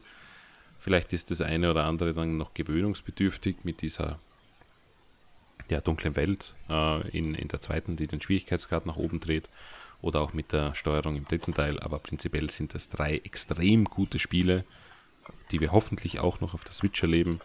Äh, und die kann ich uneingeschränkt empfehlen. Ja, den Rest, ja, einfach zur Vervollständigung, aber empfehlen tatsächlich nur die Trilogie. Remake-Wunsch, ja, wie vorher schon angesprochen, ich würde Ada M gerne eine zweite Chance geben. Und da würde ich mir einen ja, Director's Cut wünschen, der eventuell diese ganze nervige Wii-Mode-Steuerung rausnimmt, das einfach in eine, eine, normale Steuerung packt und einfach auf Schultertastendruck wechselst du dann in diese Ego-Perspektive und, und kannst schießen. Ähm, es muss ein paar Quirks einfach rausnehmen, die da drinnen waren. Äh, unter anderem auch diese Story-Lücke, äh, vielleicht mit einem, wir haben sie ja schon erlebt bei, bei Mario-Spielen, die da neu aufgelegt wurden, dass die ein Bonus-Level dabei hatten äh, einfach ein Bonuslevel dazu, wo vielleicht noch dieser Mörder gefasst wird oder aufgehüllt, äh, enthüllt wird. Äh, ich denke, das Spiel hätte das verdient. Und ja, mal schauen. Also ansonsten war es ja eigentlich ganz okay und vor allem für mich emotional halt, ne? wie schon erzählt mit diesem Adam-Ding. Ansonsten würde ich mir noch wünschen, dass Summers Returns vielleicht auch auf die Switch noch findet. Sage ich ganz ehrlich, weil das ist am Ende des 3DS-Zyklus erschienen und hat vielleicht auch nicht die äh, Aufmerksamkeit bekommen, die es vielleicht verdient hätte. Uh, Samus Returns ist ein unglaublich gutes Remake und in HD würde ich das sofort nochmals durchspielen. Also, ja, eines der zwei Nintendo, ja, für das Jubiläum, das eh schon bald vorbei ist. Dankeschön. Sehr schön. Also bei mir ist es ähnlich. Mein Lieblingsteil ist auch definitiv Metroid Prime, eines der besten Spiele überhaupt. Darf eigentlich in keiner GameCube-Sammlung fehlen. Ich würde aber auch empfehlen, die komplette Prime-Trilogie zu spielen. Zumindest die ersten beiden Teile, den dritten Teil mag ich persönlich nicht so. Ich glaube, es ist auch relativ schwierig an eine ähm, günstige Version von der Trilogie zu kommen. Die ist ja nur auf der Wii erschienen. Man kann sie, glaube ich, für 20 Euro im eShop der Wii U runterladen, wenn man dann eine Wii U hat. Ist, denke ich mal, auch dann eine gute Möglichkeit, das nachzuholen, kostengünstig und für 20 Euro, also das ist geschenkt ähm, für diese drei Spiele.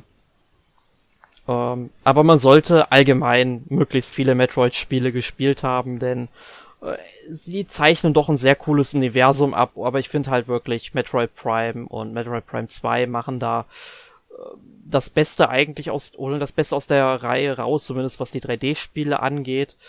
Ähm, und persönlich würde ich mir tatsächlich wünschen, ich meine, wir haben ja auch schon mal eine Redaktionsdiskussion auf unserer Website gehabt mit einem Remake-Wunsch zu Metroid. Die müsstet ihr eigentlich auch relativ aktuell oben auf unserer Seite finden, wenn ihr diesen Podcast so im Erscheinungstermin hier am, ich glaube am 11. August erscheint dieser Podcast.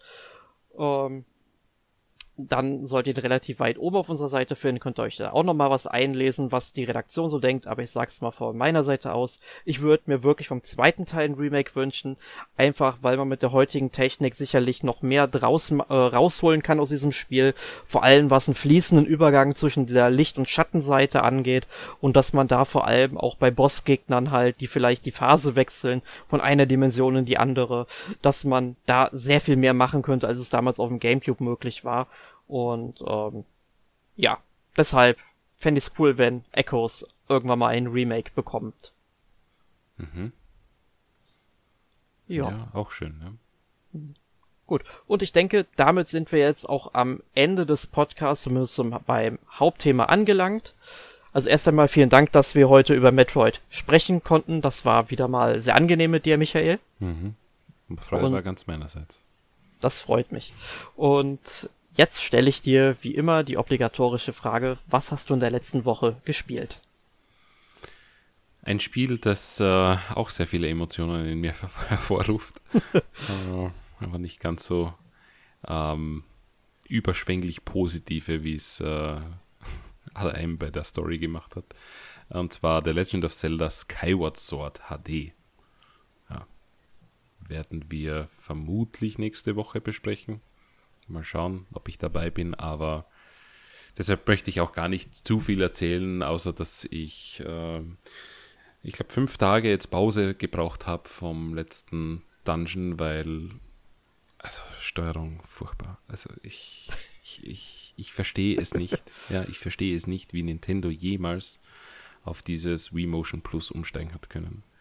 Es funktioniert schlichtweg nicht. Und du musst alle fünf Sekunden den Gyrosensor neu äh, ausrichten, weil sonst zeigst du einfach irgendwo hin und es funktioniert nicht. Das hat mich zurückgeworfen äh, an, an, an das Spiel Schlag den Star.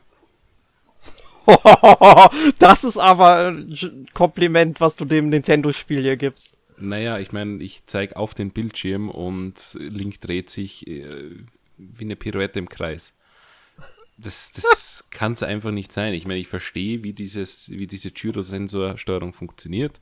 Jedes Mal, wenn du ein Item auswählst, resettet er die Position und erwartet sich von dir, dass du gerade auf den Fernseher zeigst, was in einer hektischen Situation aber nicht möglich ist.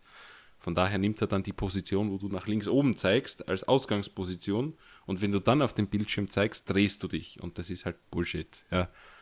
Und das hat auch auf der Wii damals viel besser funktioniert, meiner Meinung nach, obwohl es dort auch schon Gyrosensorsteuerung war.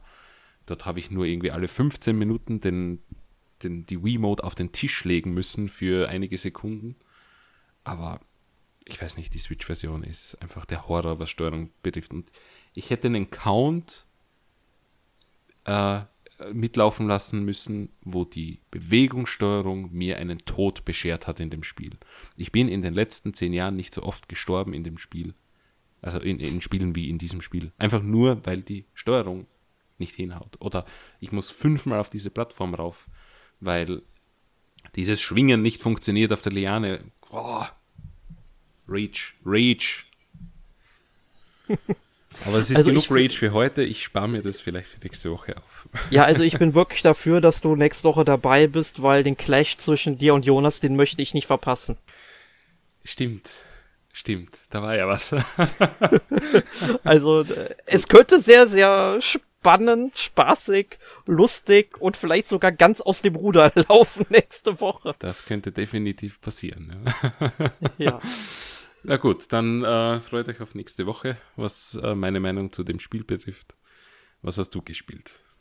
Ja, ich war diese Woche wieder sehr in Rollenspiellaune und habe zum einen Neo The World Ends With You auf der PlayStation 4 gespielt, bin auch sehr angetan von dem Spiel, finde den zweiten Teil deutlich besser wie den ersten Teil. Also dazu sollte ich halt natürlich sagen, habe den ersten Teil auch erst vor ein paar Wochen auf der Switch durchgespielt und der Switch-Port dieses Spiels ist wirklich wirklich miserabel, was ähm, die Steuerung angeht, also grenzt an Unspielbarkeit meiner Meinung nach. Ja. Ähm, es ist halt leider dem geschuldet, dass das nicht dafür ausgelegt ist und ich ja, kann nur also, jedem empfehlen, dass er das am DS nachholen soll, wenn er das nachholen möchte. Die, Definitiv. Also äh, die DS-Version scheint sehr viel besser zu sein, weil ich habe mir dann natürlich auch Meinungen mal durchgelesen von Leuten, die es äh, vom DS noch kennen und es auf der Switch gespielt haben und so entrüstet waren, dass Square Enix das so auf die Switch dann eben geportet hat. Also ma macht teilweise auch keinen Sinn, vor allem direkt schon beim, ich glaube, beim ersten Bossgegner im Spiel. Da muss man irgendwie quasi den Bildschirm wechseln, was auf dem DS halt gleichzeitig läuft, weil der DS halt zwei Bildschirme hat. Aber das wird dir halt in der Switch-Version auch überhaupt nicht erklärt, wie du über es überhaupt schaffst, diesen Bildschirm da zu aktivieren. Und äh, ich musste das tatsächlich googeln, halt, um dass es irgendeiner dann rausgefunden hat und es da in einem Forum erklärt hat. Also wirklich, wirklich schlimm. Aber ich finde, so wie der zweite Teil jetzt auf der PS4 läuft und auch auf der Switch auch ganz gut läuft, wie ich das gesehen habe, genau so hätte man den ersten Teil schon remaken müssen. Das wäre fantastisch gewesen. Und auf dem Konzept dann, sage ich mal, im zweiten Teil drauf aufbauen, ja. Und äh, es, es, ist wirklich äh, großartig. Es verbessert einfach so viele Spielmechaniken und es macht halt auch einfach sehr viel Spaß, diesen Titel überhaupt zu spielen. Ich meine, ich habe schon 20 Stunden bestimmt in dieses Spiel versenkt, vielleicht sogar noch mehr und ich bin immer noch in der ersten Woche und es gibt halt mehrere Wochen in diesem Spiel, die man durchleben muss. Äh, also, es ist fan fantastisch. Ich kann von diesem Spiel wirklich nicht genug bekommen. Das ist ja schön. Ja. Ja, aber dazu werden wir demnächst auch noch einen separaten Podcast aufnehmen. Da gehe ich dann etwas mehr ins Detail. Und ansonsten habe ich jetzt am Wochenende auch noch das Pixel Remaster von Final Fantasy 1 angefangen. Hab jetzt ungefähr drei Stunden gespielt, meine Charaktere jetzt ungefähr auf Level 17, 18 gebracht und ich finde es so schön, wie einfach gestrickt Rollenspiele damals einfach waren. also, also wirklich einfach Charaktere erstellen. Du stehst vor der Stadt, kriegst dann vom König den Auftrag, hier rette die Prinzessin in zwei, drei Textboxen. Dann gehst du in die Stadt, kaufst deine Ausrüstung zusammen, kaufst dir ein paar Zaubersprüche. Das finde ich halt noch interessant. Bei Final Fantasy 1 kann man halt nur eine bestimmte Anzahl an Zaubersprüchen äh, nehmen. Also man kann beim äh, Magieladen, es gibt sowohl Magieladen für weiße Magie als auch für schwarze Magie, man kann immer drei Zaubersprüche pro Stufe eben erlernen. Es stehen immer vier zur Auswahl. Man muss also sich entscheiden, worauf man sich konzentrieren will, was aus diesem Spiel nochmal einen neuen taktischen Anreiz gibt. Aber dann geht auch gehen die Kämpfe auch wirklich Z, Z, Z, die gehen nacheinander. Ich habe jetzt bestimmt schon 500 Kämpfe oder so hinter mir gehabt, weil es ist auch sehr grindlastig, also was heißt grindlastig, also man muss sich wirklich grinden, weil es doch recht fair ist vom Schwierigkeitsgrad noch, aber ähm, äh, es hat halt Zufallskämpfe und alle paar Minuten oder alle paar Sekunden poppt halt der nächste Zufallskampf auf und äh, es geht dann halt zack, zack, zack. Also ich find's richtig gut, muss ich sagen. Äh, das Einzige, was man sich vielleicht an diesem Spiel, was man ein bisschen sich aber ärgern könnte, wäre mal wieder so dieser typische, diese typische Schriftsatzdebatte, die man bei Square Enix äh, Retro-Spielen dann irgendwie hat. Das hatte man ja auch schon bei Romancing Saga gehabt, äh, dass man einfach so eine ganz normale, sterile Schriftart genommen hat und das sieht halt nicht so schön aus, aber ich meine, so viel Text gibt es in dem Spiel nicht, deswegen verzeih ich das dem Spiel. Was ich halt ein bisschen blöd finde, ist, uh, man kann zwar die Kampfgeschwindigkeit erhöhen, also verdoppeln, was ich auch nutze. Problem ist, es ist nur gekoppelt mit einem Autokampf, dass du halt immer weiter die Aktion ausführst, die du in der letzten Runde verwendet hast. Und das ist irgendwie nicht unbedingt Sinn der Sache, finde ich. Das hätte man irgendwie auf zwei Knöpfe aufteilen können und genug Knöpfe gibt es dafür selbst auf dem 8-Button-Pad zu Genüge. Also finde ich ein bisschen schade, dass Square Enix daran nicht dran gedacht hat. Hm. Diese Pixel aber, Remaster erscheinen aber nur am PC, oder? Genau, also die ersten hm. drei Spiele sind jetzt schon rausgekommen im Juli. Die anderen drei haben jetzt noch keinen Termin. Ich denke mal, die werden dann Ende des Jahres sicherlich spätestens dann noch kommen. Ähm, Square Enix hat aber allerdings schon gesagt, wenn die Nachfrage da ist, dann bringen wir es auch für Konsolen. Und da muss man direkt mal ähm, sich fragen, haben die irgendwas geraucht? Ich meine, ja. wir, ich mein, wir reden hier über Final Fantasy. Und auch selbst wenn es die alten Teile sind. Ich meine, man bringt sowas wie Romancing Saga, wo kein Schwein nach kräht, ja, bringt man direkt für die Switch und den PC und die PS4 und die PS Vita. Ja, und ich weiß gar nicht, ob der dritte, doch, der müsste auch noch auf der Vita erschienen sein, ja. Bringt man direkt für alles, aber bei Final Fantasy dann nur für PC und ich glaube auf Mobile Devices, ne? Und hm. da denke ich mir einfach nur, was ist das bitte für eine Logik dahinter? Vor allem, sie bringen Konsolenspiele auf den PC und sagen dann, wenn die, wenn das Interesse am PC groß genug ist, bringen wir eure Konsolenspiele wieder auf die Konsole. Ja, nee, das war, glaube ich, schon drauf bezogen, weil wenn die Leute das dann für die Konsole wirklich wollen. Aber ähm, ja, das eh, kann aber ich meine, das sind Konsolenspiele, natürlich, natürlich will ich das haben. Ja, aber ich meine, das so was ähnliches gab's ja damals auch bei ähm, Adventures of Mana, also dem Remake von ähm, hier Mystic Quest vom Game Boy. Das erschien ja ursprünglich, ich glaube nur Nee, gar nicht wahr. Das erschien in, doch, das erschien direkt für die Vita und für Android und iOS und äh, da hieß es, glaube ich, ja, wenn das Interesse groß genug ist, dann bringen wir es auch im Westen, ja. Ähm, das kam dann zum Glück noch, weil viele Leute danach geschrien haben. Und ich meine, ich denke mal auch bei den Pixel Remastern wird es ähnlich der Fall sein, dass das noch kommen wird. Ich hoffe es zumindest und ich fände es auch ganz cool, wenn es dann vielleicht für die Switch rauskommt und die direkt sagen, hey, wir bringen eine Cartridge, wo direkt alle sechs Teile drauf sind, äh, für, für 60 Euro in den Laden. Würde ich mir sogar noch mal extra kaufen dafür. Ähm, ja. Fände ich wäre auch vollkommen in Ordnung preislich für diese sechs Spiele. Definitiv. Was ich nur nicht verstehe bei diesen ganzen Firmen ist, äh, wenns Interesse groß genug ist, dann, äh, ich hoffe mal, dass die das auf einer Cross-Platform-Engine programmieren oder porten. Und dann ist es einfach ein Mausklick. Da sage ich rausrechnen für Nintendo Switch. Go. Rausrechnen für Nintendo äh, für, für PlayStation 4 oder 5 und Xbox One und was noch, was weiß ich noch. Das ist ja kein Mehraufwand in Wirklichkeit. Außer dass ich vielleicht die, die Auflösung noch anpassen muss. Aber das macht meistens eh die Engine schon für mich. Also ja. ich, ich verstehe das nicht. Ja, weil nee. das ist nur eine Ausrede oder vielleicht irgendwelche Lizenzabkommen. Aber ich meine, der PC, Was, was willst du da lizenzieren? Ne? Also wenn Sony hergeht und sagt, hey, wir geben euch x Millionen und ihr bringt es exklusiv für uns, dann verstehe ich es noch. PC Only verstehe ich überhaupt nicht mehr bei, bei dem. Komisch. Seltsam. Aber gut, vielleicht kriegen wir die Pixel Remasters ja nochmal auf der Switch. Dann wird ein weiterer Final Fantasy Podcast zu dem Thema definitiv im Bereich des Möglichen sein. Ja, genau. Und ich würde, wenn Square Enix das ja möchte, gleich meine Stimme äußern. Ja, ich möchte es. Ja, ja habt ihr gehört, Square Enix? ja, ich unterstütze den Antrag. Na bitte, wir sind ja schon zwei.